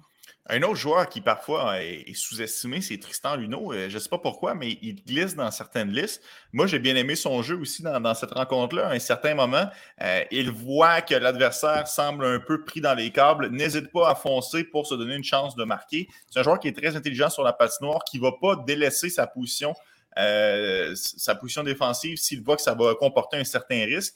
Moi, j'étais quand même euh, conquis, Marty, de, ma position, où est-ce que je place Tristan Luno dans mes listes. Ça ne l'a pas fait perdre des plumes, mais pas du tout, cette rencontre-là. Non, puis honnêtement, j'ai même vu certaines personnes qui semblent euh, un peu moins friandes du jeu de, Tristan Luno. Même eux ont, trouvé le moyen de reconnaître qu'il avait quand même connu un bon match. Puis honnêtement, je pense qu'il a, simplement, a simplement montré qui est Tristan Luneau, un défenseur super complet, très, très, très intelligent. Lorsque c'est le moment de mettre de la pression sur un défenseur, il va le faire. Lorsque c'est, lorsque c'est le temps d'être davantage conservateur, d'attendre davantage euh, que l'attaque vienne vers toi, de limiter l'espace, il va le faire. Il est excessivement bon à ce niveau-là. Puis il y a un aspect qui est très sous-estimé. Puis plus j'y pense, plus je me dis pratiquement qu'avant la reprise des activités, c'est comme s'il y avait quelque chose au niveau de son coup de patin. Est-ce que c'était une blessure? J'ai aucune idée. Je n'ai pas, pas d'informations à ce niveau-là, mais on dirait qu'il y avait quelque chose. Et là, si tu es moins. Euh, si tu as, des problèmes au niveau de ton coup de patin, ben là, je pense que ça efface une autre qualité de Tristan Luneau. Tristan Luneau, il est parfois très, très bon pour euh, justement permuter avec un attaquant, par exemple, se retrouver soudainement euh, aux côtés du filet, puis être capable d'obtenir des chances parce qu'il est très intelligent. Il se place là, c'est pas pour rien, c'est parce qu'il y, a une ouverture euh, légitime où il peut recevoir une passe par la suite tenter de battre le gardien de but. Mais là, avec le coup de patin qui s'améliore à ce niveau-là, si supposons qu'il est à 100%, et je j'ai regardé un match contre justement le fameux match d'Eve Gascon. J'ai trouvé que c'était davantage intéressant. Il, se portait davantage à l'attaque, qui était davantage sa position. Puis si tu as moins de coups de patin, ben, tu es moins confiant de le faire. Puis je pense que dans le match des meilleurs espoirs, on l'a vu encore. Il a été capable parfois de quitter sa position, montrer tout simplement euh, de l'intelligence. On, accorde beaucoup d'importance à son, à son sens du hockey. Et je pense qu'on l'a encore vu dans ce match-là. Bon, Marky, euh, c'est bien beau de nommer les joueurs de la LGMQ qui ont bien performé, mais je pense qu'on n'a pas le choix euh, de parler de Jagger Furcus qui a écarquillé bien des yeux de bien des amateurs. Euh, tu nous en avais déjà parlé par le passé que c'est un joueur que tu aimais bien, mais là, je pense qu'il est devenu il est sous le radar de bien des observateurs. Il a connu tout un match, il naviguait entre les, joueurs adverses, il a des bonnes mains, un bon tir c'est probablement le joueur dans mon livre à moi, peut-être avec Reed Dick, qui a été aussi excellent devant sa cage, mais qui a gagné le plus de points lors de cet événement-là. Moi, avec Jagger Furcus, il y a une bonne puis une mauvaise nouvelle. La bonne, c'est. Tu vois, je te l'avais dit qu'il était bon, Jagger Furcus. je te l'avais dit qu'il était bon. Il est-tu bon? Non, mais il est-tu bon? il a des, des, mains en or, une créativité exceptionnelle. Il fait des jeux justement qui appartiennent aux meilleurs joueurs habituellement. Là, je comprends qu'il n'est pas le plus gros, mais il, est très, très bon. On l'a vu pas très souvent, mais il y a des cochons lancés. On a été capable de voir son excellent lancer. Écoute, il y, a le sens du jeu, il y a la créativité, il y a la vision de jeu, il y a le lancer pour l'amener peut-être à devenir un joueur de premier plan dans la LNH et d'être repêché très, plus tôt qu'on le pense euh, au mois de juillet. Euh, ça, c'est la, la bonne nouvelle. La mauvaise nouvelle, c'est que là, je ne suis pas tout seul sur mon île. Euh, supposons dans ma ligue simulée, ça se peut que je l'échappe finalement. oui, ça c'est possible parce que, avant la rencontre, il était classé. En fait, à la mi-saison, il était classé 33e par la centrale de recrutement. J'ai l'impression qu'il va, va monter lorsque la, liste finale va être dévoilée. Ouais, ben en tout cas, je ne suis pas dans le secret des dieux, mais il faut parier que oui. Là. Mais, mais là, lui, ce qui est intéressant, l'information que moi, personnellement, j'ai obtenue dans ce match-là, euh, qu'il soit talentueux, qu'il soit bon, euh, qu'il soit bon en zone gastreinte, ça, ça ne m'a pas surpris. Là. j'en ai parlé il y a quelques semaines. Je l'adore. Je l'adorais, je l'adore, euh, je l'adore encore plus. Là, ce que ça montre, c'est que justement, dans une compétition où l'intensité est, grande, où il y a peut-être davantage de pression parce que c'est un match et tu dois te, signaler devant les recruteurs, ben lui, il a pris la balle au bon, ça l'a motivé à en donner davantage. Et tu as vu qu'est-ce que ça a donné. Écoute, euh, tout un zoo avec Jake Carabella quand même, là, ça, ça s'est très, très bien passé. Puis c'est là que tu vois que probablement que lui, puis on va le voir davantage lors des séries éliminatoires de la WHL, Lorsque l'enjeu est plus grand, ben lui, au lieu de l'écraser au contraire, ça, ça, le rend meilleur. Exact. Et tu l'as mentionné brièvement, Marty. Il faut souligner Jake Carabella qui a connu tout un match. Lui aussi était peut-être un peu overlooked par certains observateurs. Là, il a été vraiment euh, très, très bon dans cette rencontre. On y reviendra, euh, messieurs, au match des meilleurs espoirs parce que je veux inviter à la discussion euh, l'attaquant des Islanders de Charlottetown, Xavier Simoneau. Comment ça va, Xavier? Ça va bien, vous autres? Ça va super bien. C'est pas la première fois qu'on se parle, Xavier. Merci d'être venu euh, sur le podcast La Relève. C'est bien apprécié. J'aime tout le temps ça faire les petits podcasts. Fait que ça me fait plaisir, euh, d'être là. Bon, mais tant mieux. La dernière fois qu'on s'est parlé, Xavier, euh, tu disais espérer être repêché par une équipe de la Ligue nationale comme joueur de deuxième année. C'est exactement ça qui s'est produit. Tu devais être fier quand même que tous tes efforts que tu as mis dans ta carrière de joueur de hockey au fil des années ont finalement payé. Oui, quand même. Euh, j'ai eu quelques embûches euh, dans ma carrière, mais c'est sûr que euh, qu'être ignoré à deux reprises par, la, par les nationales, c'est sûr que c'est des déceptions pour moi. Mais à ma troisième année même, j'ai eu la chance d'être repêché par le Canadien. Fait que c'est sûr que c'est un petit bonbon là, de, d'essayer de, poursuivre dans, ta carrière, de se faire repêcher. c'est vraiment cool. Joueur de, de l'organisation des Canadiens de Montréal, à quel point ça devait être spécial pour toi, parce que je présume que c'est l'équipe de ton enfance, de voir que ton nom est prononcé par les Canadiens de Montréal, l'équipe la plus prestigieuse du circuit Batman. Ouais, c'est autre que c'est le fun pour le joueur, mais c'est le fun euh, du côté familial aussi. Je pense que euh, ma famille, mes grands-parents, euh, surtout mon père, c'est des grands fans des Canadiens de Montréal. Fait que de voir leur fils être repêché, je pense que c'est un honneur pour eux, mais, mais pour moi aussi, je veux dire, j'ai regardé les Canadiens, je pense que j'ai pas manqué une game à télé quand je peux les, les regarder. Tellement allé souvent au Centre aussi à les voir, euh, aller les encourager. Je pense que l'atmosphère était écœurante aussi euh, au Centre Bell. Fait que c'est, un, une grosse honneur pour moi d'être repêché par cette organisation-là. Pensais-tu être repêché sur un terrain de baseball, Xavier? Je me souviens de cette anecdote-là. C'était, quand même quelque chose. Là. ouais, mais c'est sûr que à ta troisième année, on va se dire, c'est, ben, c'est assez rare que tu te fais repêcher. tu peux recevoir des petites invitations, tu peux signer des contrats, mais euh, c'est, c'est drôle parce que j'avais rencontré le Canadien la veille. Autre que ça, honnêtement, je vais vous le dire, je, je, croyais avoir mes chances. Je me suis dit, ah, euh, je vais arriver à 19 ans, je vais arriver à 20 ans, euh, puis je vais vouloir signer un contrat, je vais voir une grosse saison. c'est ça que j'avais en tête, sauf que je pense le mercredi ou le jeudi, j'avais reçu un, appel de mon agent qui me disait Ah, ben, regarde, Montréal veut te rencontrer. Fait, c'est good, on, va les rencontrer, aller me faire une petite coupe de cheveux pour pour les rencontrer. fait que, euh, j'ai rencontré, je pense, le jeudi ou le vendredi. Je pense que le draft était le vendredi samedi. En tout cas, bref, euh, ça avait super bien été. Puis il m'avait dit, regarde, on ne fera pas de promesses, mais mettez sur notre liste. Fait que, regarde, ben, je m'étais fait dire ça euh, par plusieurs équipes dans mes deux autres années au repêchage. Fait que je me dis, bon, OK, c'est le fun. bref, fait que, j'y croyais pas tant, mais ça faisait vraiment spécial de les avoir rencontrés une journée à l'avance quand même. Fait que euh, mais le, le, tournoi s'est déroulé, le, le, déroulé, le, vendredi. Toute la première ronde s'est passée. Puis le, samedi, je me dis, regarde, je vais, écouter euh, la, la, la, septième ronde pour voir si je sors. Fait que ça tombait bien. j'avais, une game euh, qui, qui, finissait quasiment en fin de sixième ronde. Puis j'étais, j'étais en fin de match. Fait que, je, me rappelle, j'étais au champ avec, avec mon père. Puis il arrête la game. J'entends mon meilleur chum. Hey, Sim, Sim, tu viens de te faire drafter par Montréal. tout le monde arrête, tout le monde court sur le terrain. même, les, même le monde que je connaissais pas. En tout cas, c'était. Euh, c'était vraiment spécial. même pour eux, je crois c'est la première fois que ça va arriver dans, dans leur vie aussi. C'est marquant. C'est un beau moment pour tout le monde. C'est mon père qui était là euh, avec mon chien, ma mère qui criait. En tout cas, c'était vraiment, vraiment magique. Xavier, tu étais à Drummondville dans un bon dans, dans, une ville qui est pas loin de Montréal. Tu es quand même un joueur qui, qui, avait une certaine exposition médiatique, mais à quel point ça a changé depuis que tu étais un membre du Canadien? Est-ce que ça a explosé pas mal? Ben, juste, du côté Instagram, je veux dire, euh, les Canadiens, c'est l'équipe du Québec, mais c'est l'équipe du, partout à travers la planète quasiment. je veux dire, hmm. euh, sais, aussitôt que tu te fais taguer à quelque part avec les Canadiens, mais c'est ton cellulaire explose. Je me rappelle, euh, je, m'étais fait drafter, puis euh, j'avais mes, mes chums qui me textaient, j'avais du bon, mais j'avais des fans qui me textaient. Je veux dire, bon, celui-là, je peux faire ça, puis c'était des. Il y avait du monde qui me suivait sur Instagram.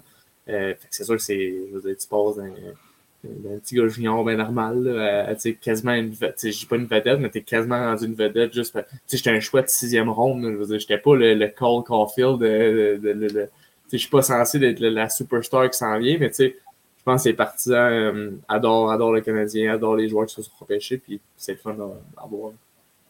Comment tu, gères, comment tu gères ça, Xavier, justement, ce regain de popularité-là? Je sais qu'à Drummondville, tu as toujours été quelqu'un de très impliqué dans, dans, la communauté, que je pense que les, t'es un gars de gang, si on veut. Donc, euh, toi, comment tu vois ça, le fait de voir que, justement, tu es peut-être un peu plus populaire? Tu sais? Ben, tu sais, ça ne change pas vraiment quelque chose dans ma vie. Tu sais, je suis pas quelqu'un qui va poster plus non plus sur Instagram. puis, euh, tu sais, je pense qu'Alex me connaît beaucoup. Tu sais, je suis pas un gars qui, euh, qui va m'enfler la tête avec ça, avec ça non plus. Tu sais, je suis tout le temps la même personne. Euh, même j'ai écrit à beaucoup de monde aussi qui m'avait texté. C'est pas parce que le monde. J'ai vraiment pris le temps aussi de répondre au monde. Euh, même si j'en avais plusieurs, parce que après le draft, j'avais rien que ça à faire aussi. Fait que euh, c'est à Drummondville, mais ça me faisait plaisir aussi de, redonner à la, communauté. J'ai tout le temps été quelqu'un euh, qui aimait donner souvent aussi. Fait que c'est pas vraiment quelqu'un. oui, ça, ça, ça, fait spécial quand même de sentir comme ça, mais c'est pas quelque chose qui, qui me fait sentir plus important que quelqu'un. Euh, Xavier, la direction du Canadien de Montréal a changé euh, dans les derniers mois. On est passé d'un état-major avec Marc Bergevin, Trevor Timmins, à maintenant Ken Hughes, Jeff Gordon, etc. Est-ce que ça a changé quelque chose pour toi? Est-ce que tu as eu un contact avec Ken Hughes? As-tu as quelque chose de différent depuis que ces mouvements-là sont arrivés? Euh, c'est sûr qu'au début, tu ne sais pas à quoi t'attendre parce que, premièrement, c'est eux qui m'ont repêché, c'est eux qui m'ont donné, la chance. Puis les gens mis en place mais, sont partis, mais il reste quand même une couple de personnes qui sont là. Euh, mais si même vraiment ils vont, ils vont me donner un contrat, c'est pas parce qu'ils ont changé d'état-major que, que, ça change leur, leur, leur, vue sur moi. Je veux dire, je suis le même Xavier Simoneau. Euh, sauf que non, j'ai pas, euh, autre que mon agent, mon agent a eu contact certainement, mais j'ai pas eu contact avec, avec l'état-major. Moi, encore une fois, je parle avec, avec Francis puis Rob Ramage, des deux qui s'occupent vraiment du, développement, puis ça s'arrête pas mal là de, de mon côté. Par, rapport aux Canadiens, ça m'amène à une question. Euh, on n'a pas parlé depuis ton camp d'entraînement, justement. Ça s'est passé comment? Puis, en tant que joueur de 20 ans, un joueur de 20 ans est peut-être plus préparé à ça qu'un joueur de 18 ans, par exemple. Euh, comment ça s'est passé? Est-ce que tu. Euh, est-ce que, comment est-ce que tu te trouvais prêt à, jouer dans ce calibre-là, si tu veux?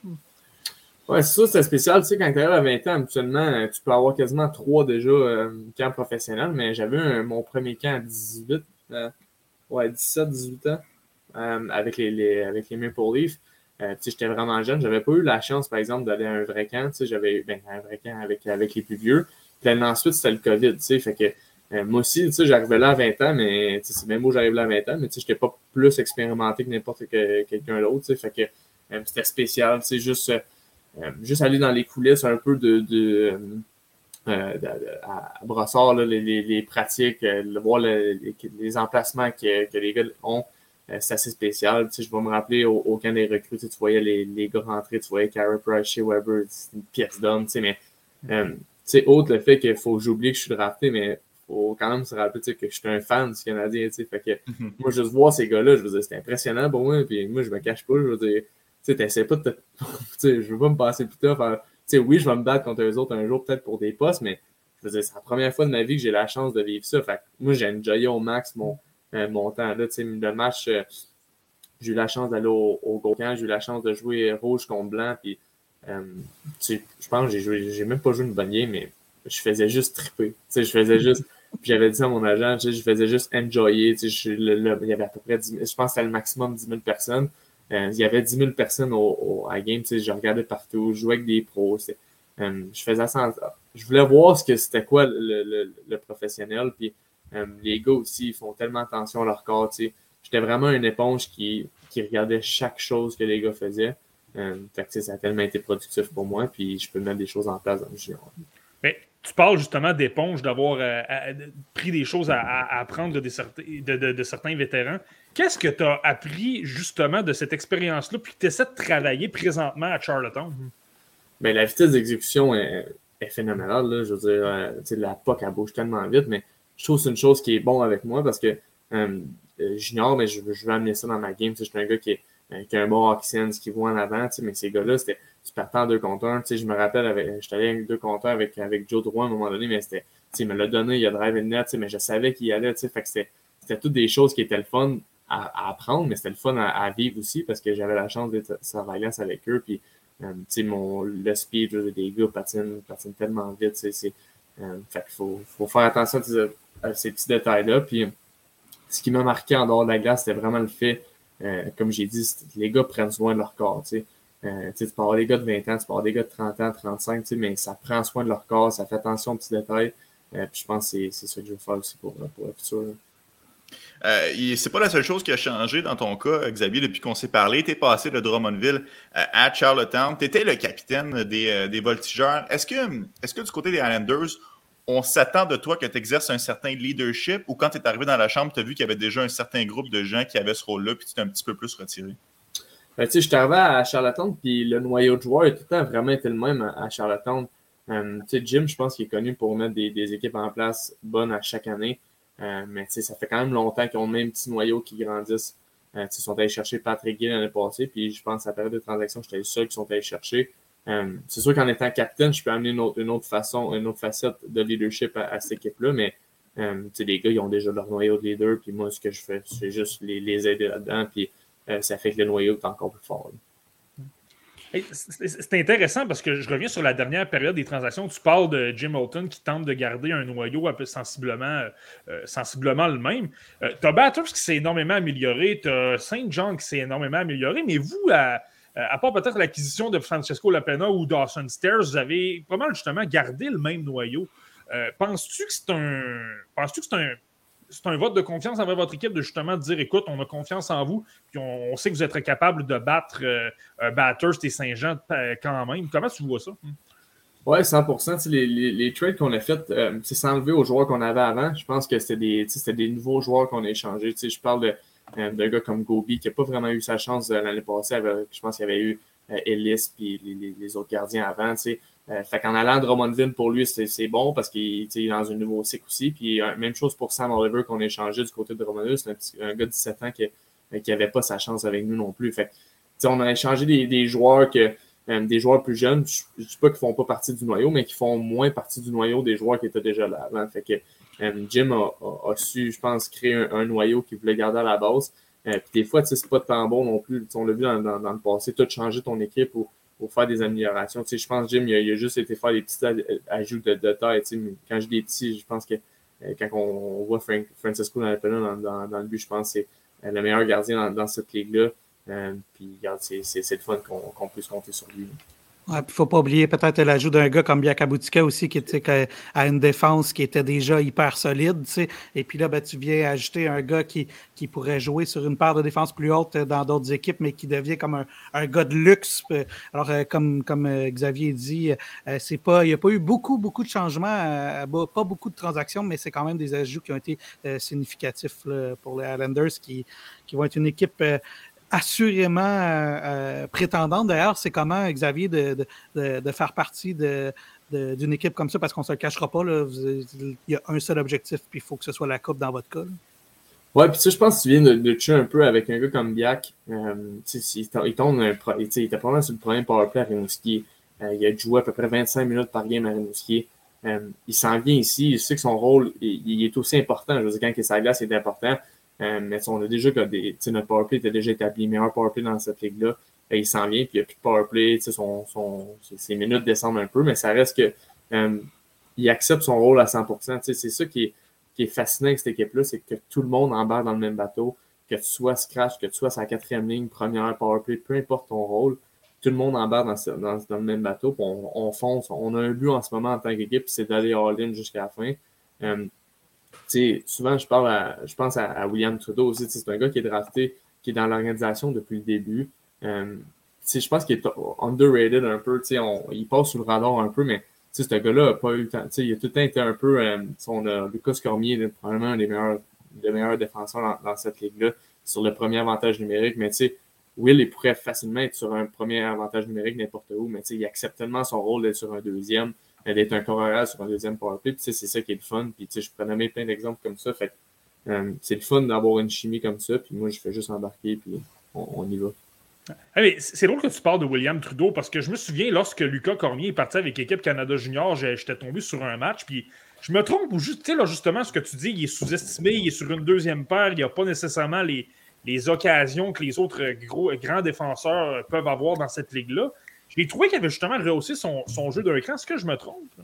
Non, 100 tu sais, même euh, avec les camps qu'il avait eu dans, dans les c'est un gars qui est, euh, est vraiment tough à, passer, aussi. C'est quand il était revenu, je pense que le mot qu'il avait eu, c'était euh, de travailler sa force physique. mais tu sais, des 1 contre 1, tu sais, des gars tu sais, des physiques encore plus. Puis, tu sais, même des pratiques, c'est un gars qui est vraiment tough à passer. Donc, j'y lève mon chapeau. Puis, c'est le fun d'avoir un comme lui dans une équipe. Moi, Xavier, j'aimerais ça t'amener sur. Euh, on parlait tantôt euh, du Canadien de Montréal, mais tu as eu la chance de te plonger dans un bain médiatique dans les derniers jours. Tu es allé faire une tournée au avec les autres espoirs de la LHJMQ. Est-ce que ça, c'est le genre de choses que tu aimes faire, que tu aimes te, te, prendre au jeu de juste aller participer à un événement comme ça?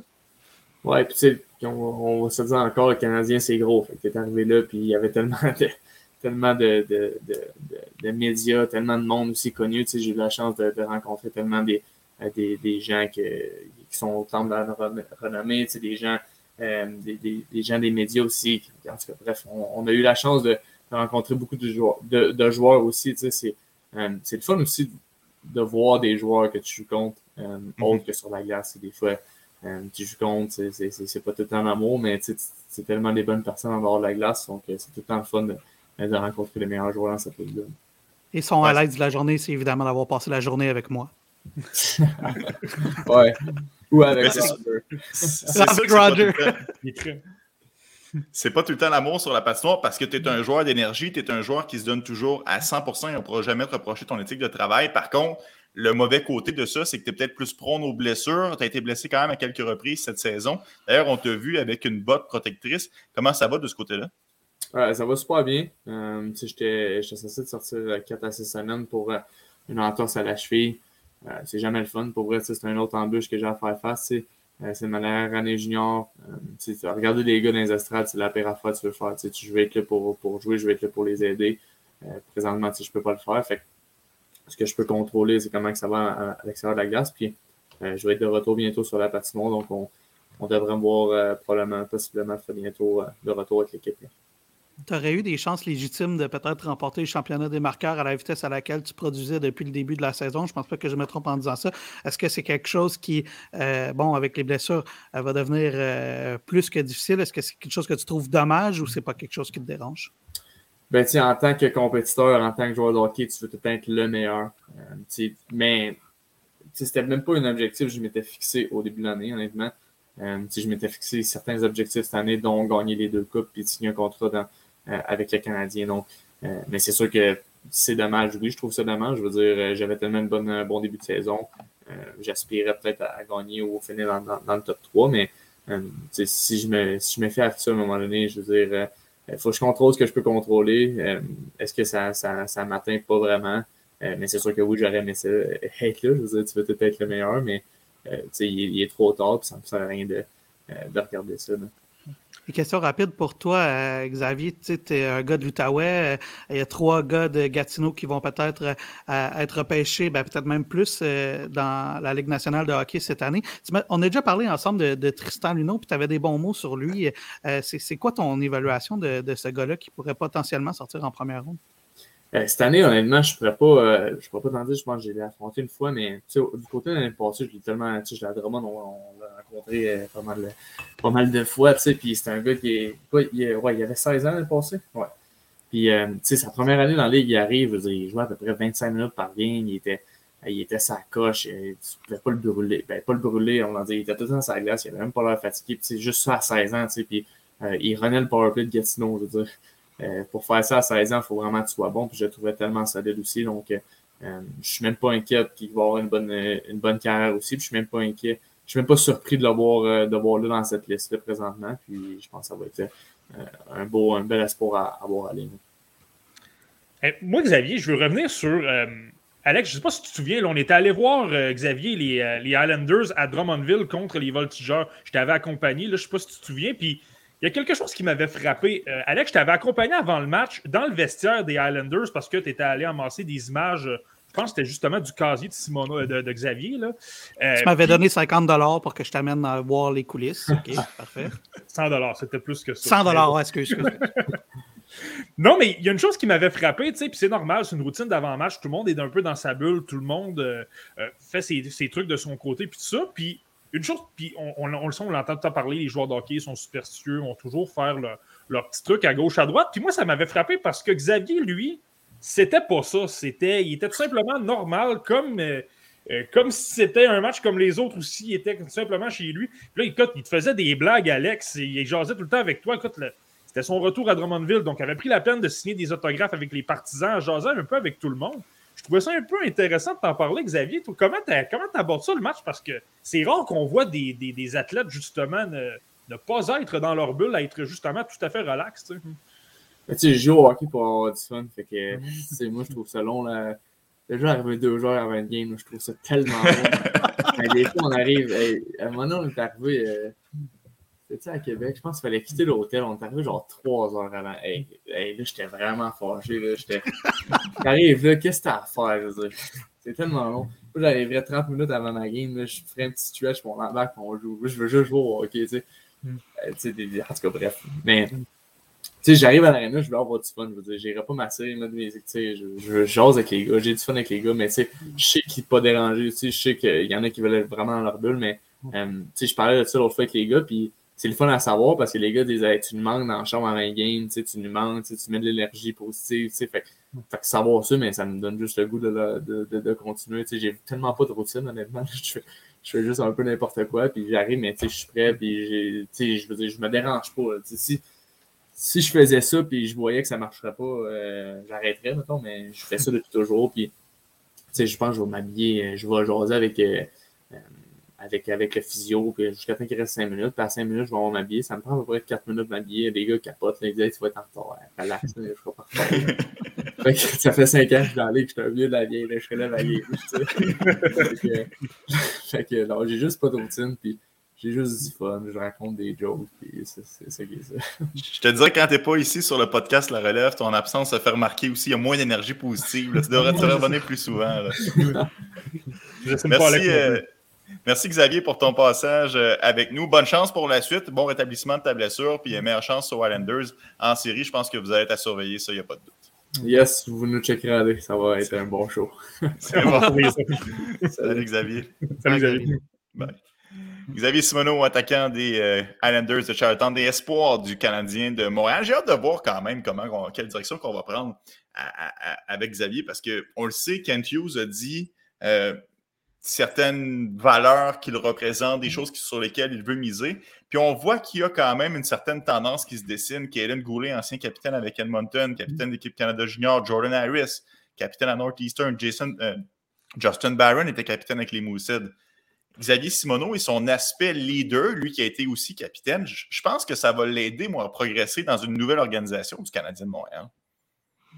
Ouais, c'est sûr. Ça, c'est 100% sûr. Marty, qu'est-ce que tu allais dire? Euh, non, ben c'est ça, de progresser dans une nouvelle organisation. Ben, je pense tout simplement le fait d'avoir un, titre à aller chercher, de se battre pour vraiment des, de gros matchs. Ça, ça, va être excessivement important. Ça va être bon pour l'expérience. Pas qu'il ne l'a pas fait à Drummondville. Ben, je pense qu'il l'a déjà fait lorsqu'ils avaient euh, Joe, euh, Joe Veleno. Il c'était une équipe qui était solide, mais là, je pense que cette année, ça va être encore plus important. La, Coupe Memorial sera, sur le territoire de la LHGMQ aussi, donc je pense que ça donne une, chance de plus pour une équipe de la LHGMQ. Euh, puis ça va être important pour lui de finir sa carrière junior de cette façon-là. Mm. Ouais, puis c'est un gars qui travaille fort. Puis sur la glace, vous l'avez vu souvent, je pense, les gars, les deux, euh, c'est un gars, c'est un gars que tu remarques sur la glace qui n'a mm. pas une présence où, où, il se traîne les patins, comme on dit. Et ça, je pense que c'est certainement des qualités qui, qui que, que, le Canadien va apprécier beaucoup. Euh, on verra, ça va être ça va être quoi son développement. je mm. pense que l'année prochaine, en tout cas, je ne pense pas me tromper en disant qu'il aura des chances légitimes de jouer dans la Ligue américaine. Euh, Martin, tu, suis plus euh, ce calibre que moi que, moi, mais je pense que ça va être intéressant de le voir évoluer à ce niveau-là et je pense qu'il a tellement des qualités de travaillant sur la glace qu'il va probablement réussir à faire son chemin peu importe où il va jouer. Mais c'est drôle hein, que tu parles de Laval de la Ligue américaine parce que je suis allé voir un match du Rocket. Je sais que toi, tu es aussi allé des eaux. Puis je regardais le Rocket jouer, puis honnêtement, j'essaie de comparer le style de, Xavier Simoneau, le fait qu'il est super intense. Oui, il n'est pas le plus gros, mais il est très trapu, il est très fort dans les coins. Écoute, j'ai pas le choix de me dire qu'il aurait sa place à Laval. il, serait assez bon pour ça. Là, je comprends ce que les Canadiens je vais surtout parler de l'ère Marc Bergevin parce que c'est Marc Bergevin qui a pris la décision. Là. Euh, je comprends de la renvoyer dans les rangs juniors. Écoute, c'est une question de contrat. On ne veut peut-être pas nécessairement être obligé de l'envoyer à, Trois-Rivières, par exemple, pour son développement, alors que tu peux euh, lui faire voir de l'expérience au niveau de la LHGMQ. Je pense que mhm. parfois, les gens peuvent sous-estimer à quel point ça peut être bon pour un jeune de demeurer dans la LHGMQ une saison de, plus, là, euh, plutôt que jouer dans la CHL. Donc, je pense que étant donné que c'est une ligue qui est, très physique et qui, que Xavier Simoneau se signale dans ce, type de jeu-là, je pense qu'il serait parfaitement capable de jouer là, en ce moment. Euh, Alexandre Régimbal, merci beaucoup de ta présence avec nous au podcast cette semaine. Comme à l'habitude, on peut te suivre euh, sur le podcast sur la ligne et on te dit euh, à la semaine prochaine, mon ami.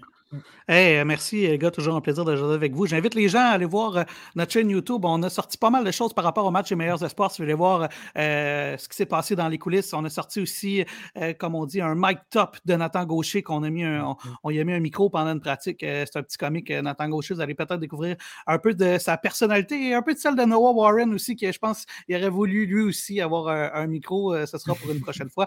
Et sur ça, messieurs, ben, je vous souhaite une, une excellente fin de journée. Lâchez pas votre bon travail. Merci, Alex. Merci beaucoup, Alex. C'est même apprécié. Euh, Marty, j'aimerais ça qu'on revienne sur le, match des meilleurs espoirs de la Ligue canadienne parce que, euh, bon, évidemment, là, on a fait ça en, deux temps. Le, fait que Xavier Simoneau arrive, c'est tout simplement normal qu'on passe à autre chose. Mais il y a plus de sujets, il y a plus de matière à, assimiler euh, de ce côté-là. On a parlé des joueurs qui nous ont plu. On a terminé un petit peu court sur Jagger, Furcus et Carabella. Est-ce que tu avais quelque chose que tu voulais rajouter à ce niveau-là? Non, je pense que c'est pas mal ça. Je pense que les gens ont pu constater à quel point Jagger Furcus était, était vraiment dominant sur plein de facettes offensives. Là, justement, il est dynamique, euh, il a un bon coup de patin, il, a très, très, il, a de très bonnes mains, très bonne créativité. Euh, il a un bon lancer également. C'est sur le plan offensif des choses, je pense que c'est un gars qui mérite d'avoir beaucoup de reconnaissance, même si ce n'est pas le, le, plus gros joueur. Il est 5 pieds 10 pouces. Mais je mhm. pense que ça, ça vaut la peine. Puis je pense que simplement, chez les recruteurs, euh, il a gagné des points parce que dans un moment où ça compte, où il y a beaucoup de pression, lui, je pense qu'au lieu de l'écraser, ça, ça, l'a rendu encore meilleur. Et du côté de Carabella, moi, il m'a vraiment impressionné. C'est un joueur qui complétait à merveille Furcus. Lui aussi a gagné beaucoup de points. Ouais, mais Carabella, lui, c'est drôle parce que j'ai l'impression qu'il est il joue avec le Storm de Guelph et il est très dans l'ombre. Il y a beaucoup d'espoir admissible au repêchage dans cette équipe-là. Tu as Danny Shilkin qui évoluait sur le même trio que Shane Wright. Qui est très bien fait lui aussi. Ouais, exact. Puis lui retient peut-être davantage l'attention. Tu as un Mathieu Poitras qui fait également partie de cette équipe-là, qui est, moi, c'est pas mon préféré, mais il est dans plusieurs listes, il est quand même assez haut.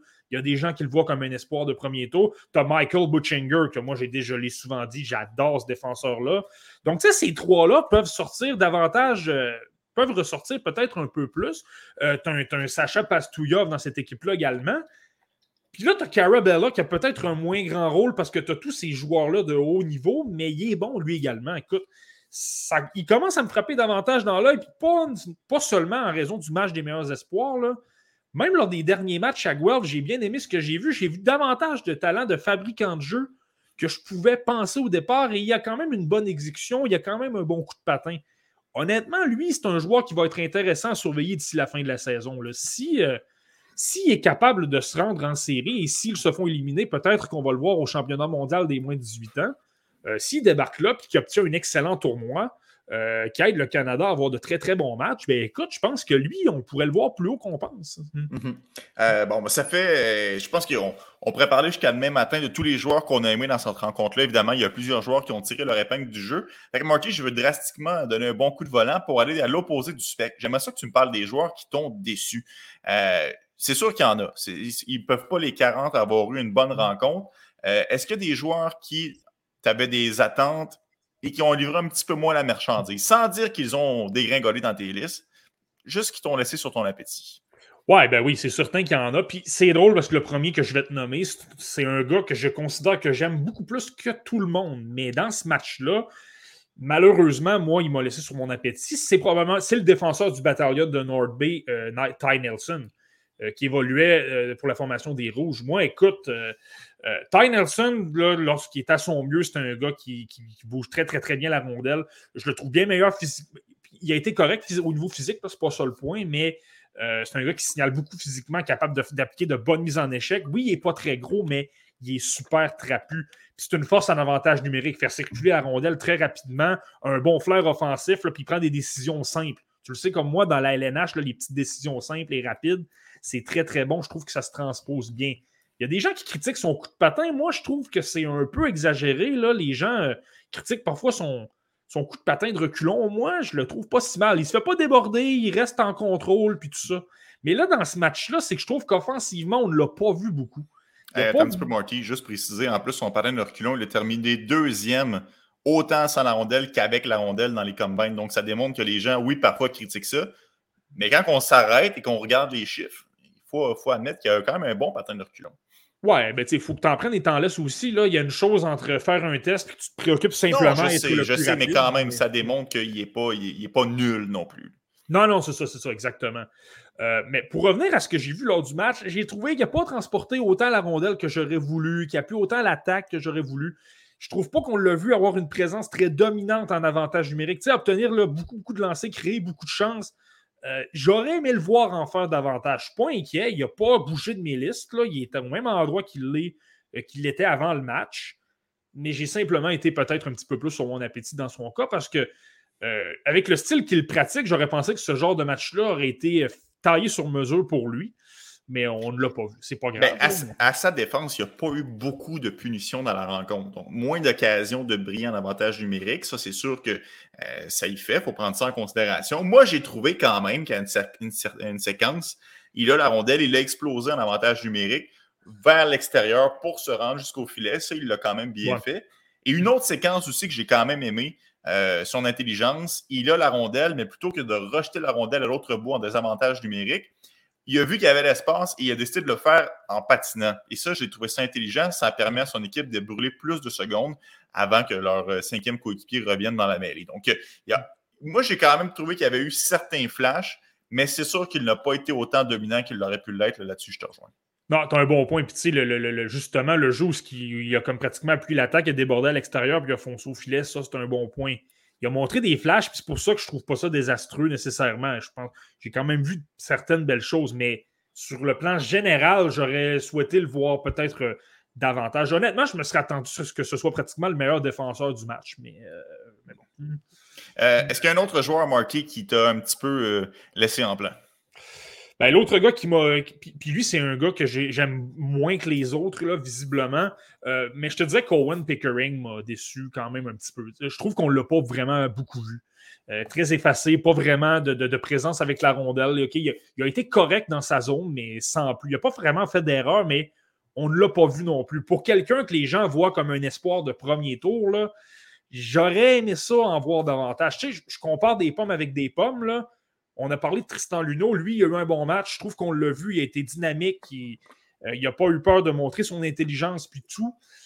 Owen Pickering, là, j'ai trouvé qu'il a montré davantage qu'il était un défenseur. Euh, oui, c'est un joueur de gros gabarit. Oui, il a un gros coup de patin. On ne l'a pas vu transporter la rondelle. On ne l'a pas vu mhm. obtenir des chances en attaque. Les seules choses que je l'ai pratiquement vu faire, c'est de dégager les rondelles par les baies vitrées et de remettre des rondelles. Donc, ça, euh, pour être honnête avec toi, c'est j'ai trouvé ça un peu décevant. Hmm. Ouais, je, te rejoins parce que euh, j'ai noté le match, pratiquement chaque action que j'ai vue, puis en faisant une recherche rapide sur Owen Pickering, il n'y a presque rien qui est sorti. Donc, c'est pas un joueur qui fallait vraiment s'attarder sur lui pour voir ce qu'il a fait de bien dans cette rencontre-là. Puis évidemment, quand il y a 40 joueurs qui retiennent ton attention, tu ne peux pas te permettre ça, à moins d'écouter le match à 40 reprises. Donc, moi aussi, euh, Pickering euh, m'a un peu déçu. Si je peux me permettre, Marky, moi aussi, un nom.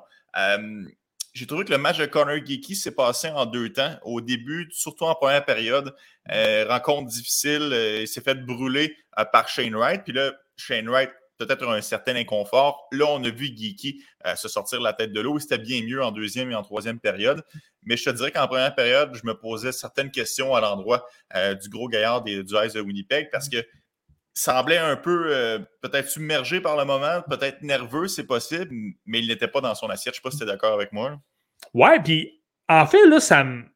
Tu sais, lorsque je parle souvent du, manque de coups de patin de Connor Geeky, là, je trouve que ça a ressorti dans ce match-là. Je m'explique. La situation avec Shane Wright. Shane Wright a un excellent coup de patin. Là. Il, a presque l'un des meilleurs coups de patin dans ce match-là. Là. Euh, il profite des deux, trois, de la deux, trois, euh, des une ou deux secondes supplémentaires d'avance sur Geeky, prend ses foulées, puis est capable de le battre de vitesse, le complètement, en bon français, brûlé. Là. Puis c'est. On, tout ça pour dire qu'on disait que dans ce match-là, les, séquences où Geeky a mal paru, on disait que c'était justement contre des joueurs rapides euh, sur des séquences avec un haut rythme de jeu, où c'était plus rapide. ça fait simplement euh, valider un peu les craintes que j'ai à son endroit, si on veut. Lorsque ça va un peu plus vite, il est un peu plus euh, exposé. Il est un peu plus vulnérable parce que son coup de patin est, est peut-être moins bon. Mais lorsqu'il y a eu des situations où le jeu était peut-être un, peu moins euh, moins rapide, où là, tu te signales davantage au niveau euh, du gabarit, au niveau de la, protection de rondelle, moi, j'ai un jeu qui me vient en tête, c'est en, en deuxième période. Euh, il déborde la Maverick Lamoureux qui n'avait pas nécessairement le meilleur élan sur son patin de reculon. Là. Un peu flat. Exact. Puis là, Geeky en a profité, l'a débordé quand même facilement. ça il, a, créé une chance de marquer. Mais ce n'était pas une séquence où il y avait énormément de vitesse dans le jeu. Donc, ces séquences-là, il a été super bon. Mais quand le rythme du jeu augmentait, il était moins bon. Donc, moi, c'est pour ça, là, j'en ai tout le temps parlé. Je pense que ça peut être un excellent centre de deuxième trio, très efficace dans les détails, qui a d'excellentes mains et qui est capable de manœuvrer en zone restreinte. Mais écoute, en raison du coup de patin, tu l'as vu, là, je suis un Shane Wright complètement euh, brûlé. Ça, je trouve que c'est encore une fois inquiétant. je pense que les gens ont pu le voir. Hmm. Bon, Marty, on a déjà fait plus d'une heure 35 minutes. Je te laisse le choix. Tu me sors un joueur que tu as aimé ou un joueur qui t'a déçu. on se limite à un seul joueur. Je t'écoute. Ben, je veux pas être plate, mais je vais y aller avec une déception parce que les, les, gars que, j'ai aimés, j'en ai déjà parlé, là, Nathan Gaucher et Mathieu Savoie, ce sont des joueurs que, que, j'ai bien appréciés. Euh, je te dirais que l'autre joueur qui m'a laissé un peu sur mon appétit, c'est Vincent Zrohrer, l'Autrichien. Euh, lui également, là, écoute, j'aurais été prêt. Je, suis chanceux que tu n'aies pas voulu prendre ce pari-là. Je suis chanceux de ne pas te l'avoir proposé. Mais moi, je m'attendais pratiquement à ce qu'il devienne le euh, le joueur de son équipe à la fin du match. Je m'attendais à le voir intense, physique, obtenir des chances, aller au filet, créer des choses. Les gens l'auraient vu par son intensité puis auraient été fascinés. Puis malheureusement, c'est pas qu'il y a eu un match horrible, c'est pas ça du tout. Je pense qu'il a montré quand même de beaux flashs, justement, de l'intensité et tout ça, mais il en a peut-être pas montré avec régularité. Moi, je pensais qu'on allait le voir davantage. Et là, il a été davantage un peu euh, dans la moyenne, si tu veux. Euh, je te dirais que ça, il m'a pas déçu. J'aime encore les qualités du joueur, mais euh, j'aurais aimé ça le voir davantage. Mhm. Sauf erreur, il a quand même frappé un poteau euh, plus vers la fin de la rencontre. Et étant sur le même trio Geeky, je pense que la même tangente s'est prolongée à ce niveau-là. Donc, quand un s'est replacé, l'autre aussi, mais c'est vrai que ce n'était pas le joueur euh, le plus dominant sur la glace. Moi, Marty, un joueur que j'ai bien aimé et que j'aimerais ça qu'on discute quelques, quelques minutes. Kevin Korchinski, j'adore son patin, j'ai adoré sa façon de se déplacer sur la glace ouvrir les lignes de passe, ouvrir les lignes de tir. Euh, j'ai trouvé que c'est un défenseur sans tenter de trop en faire. Il a fait ce qu'il avait à faire. Puis ça, ça, t'en prend des joueurs comme ça, plus des joueurs euh, généraux qui, euh, qui, qui, dirigent l'action. Puis Kevin Korchinski, moi, a gagné des points dans mon livre à moi. C'est drôle parce que moi, dans mes standards, j'ai pas trouvé qu'il y a eu un bon match. J'ai trouvé, il a montré de belle qualité. Comme tu as dit, il est fluide, il a une belle mobilité, il est, il a, d'excellentes mains, il est fluide, il est agile, justement, il fait bouger les lignes de passe parce qu'il est très intelligent. Ça, il a tout montré ça. Euh, je trouve qu'il a quand même commis quelques revirements à l'occasion, beaucoup, beaucoup de revirements. Puis euh, je te dirais que dans ses standards à lui, il y a, des matchs où il est capable d'être meilleur. Je pense que s'il y avait dans un, bon match dans ses standards, là, on l'aurait vu partout. Il aurait montré ce que tu as vu, mais il aurait également, n'aurait également pas commis ces revirements-là. Il aurait créé beaucoup d'attaques et il aurait justement alimenté des joueurs avec des. Euh, en les repérant de façon vraiment difficile parce que supposons qu'il y a deux ou trois bâtons, mais tu soulèves la rondelle, euh, il aurait pu créer ces occasions-là. Je trouve qu'on l'a peut-être pas autant vu. Il a été bon, mais dans ses, standards à lui, il m'a laissé un peu sur mon appétit, si on veut. Hmm. Ça fait le tour, Marty, pour euh, le match des meilleurs espoirs de la Ligue canadienne. On espère que vous avez apprécié le podcast euh, à la maison ou peu importe où est-ce que vous vous trouvez présentement euh, pour écouter notre balado. Je vais prendre le temps de remercier Xavier Simoneau et Alexandre Gimbal qui étaient de passage avec nous un peu plus tôt à l'émission. Et Marty, on se dit rendez-vous la semaine prochaine? On se, redonne rendez-vous la semaine prochaine. Il y a encore beaucoup de contenu à, regarder. le Frozen Four commencera dans pas, tout de suite, là, mais va commencer dans les entours de, jours. Exactement. Euh, puis, ben, encore, il y a une fois, il y a plein, plein, plein d'espoirs qui vont se retrouver, ils vont faire leur début dans la LNH dans les prochains jours, justement parce que plusieurs espoirs de la NCA euh, vont signer des contrats. Je pense à Nick Abruzzese avec les, les, mm-hmm. Maple Leafs de Toronto, par exemple. Euh, donc, ça va être intéressant à suivre, puis on continue de, on continue de garder des espoirs. Et peut-être qu'on aura la chance de voir un match de Jordan Harris dans l'uniforme des Canadiens de Montréal d'ici là. Et sinon, on se donne rendez-vous la semaine prochaine pour une autre édition du podcast. La relève. Ciao.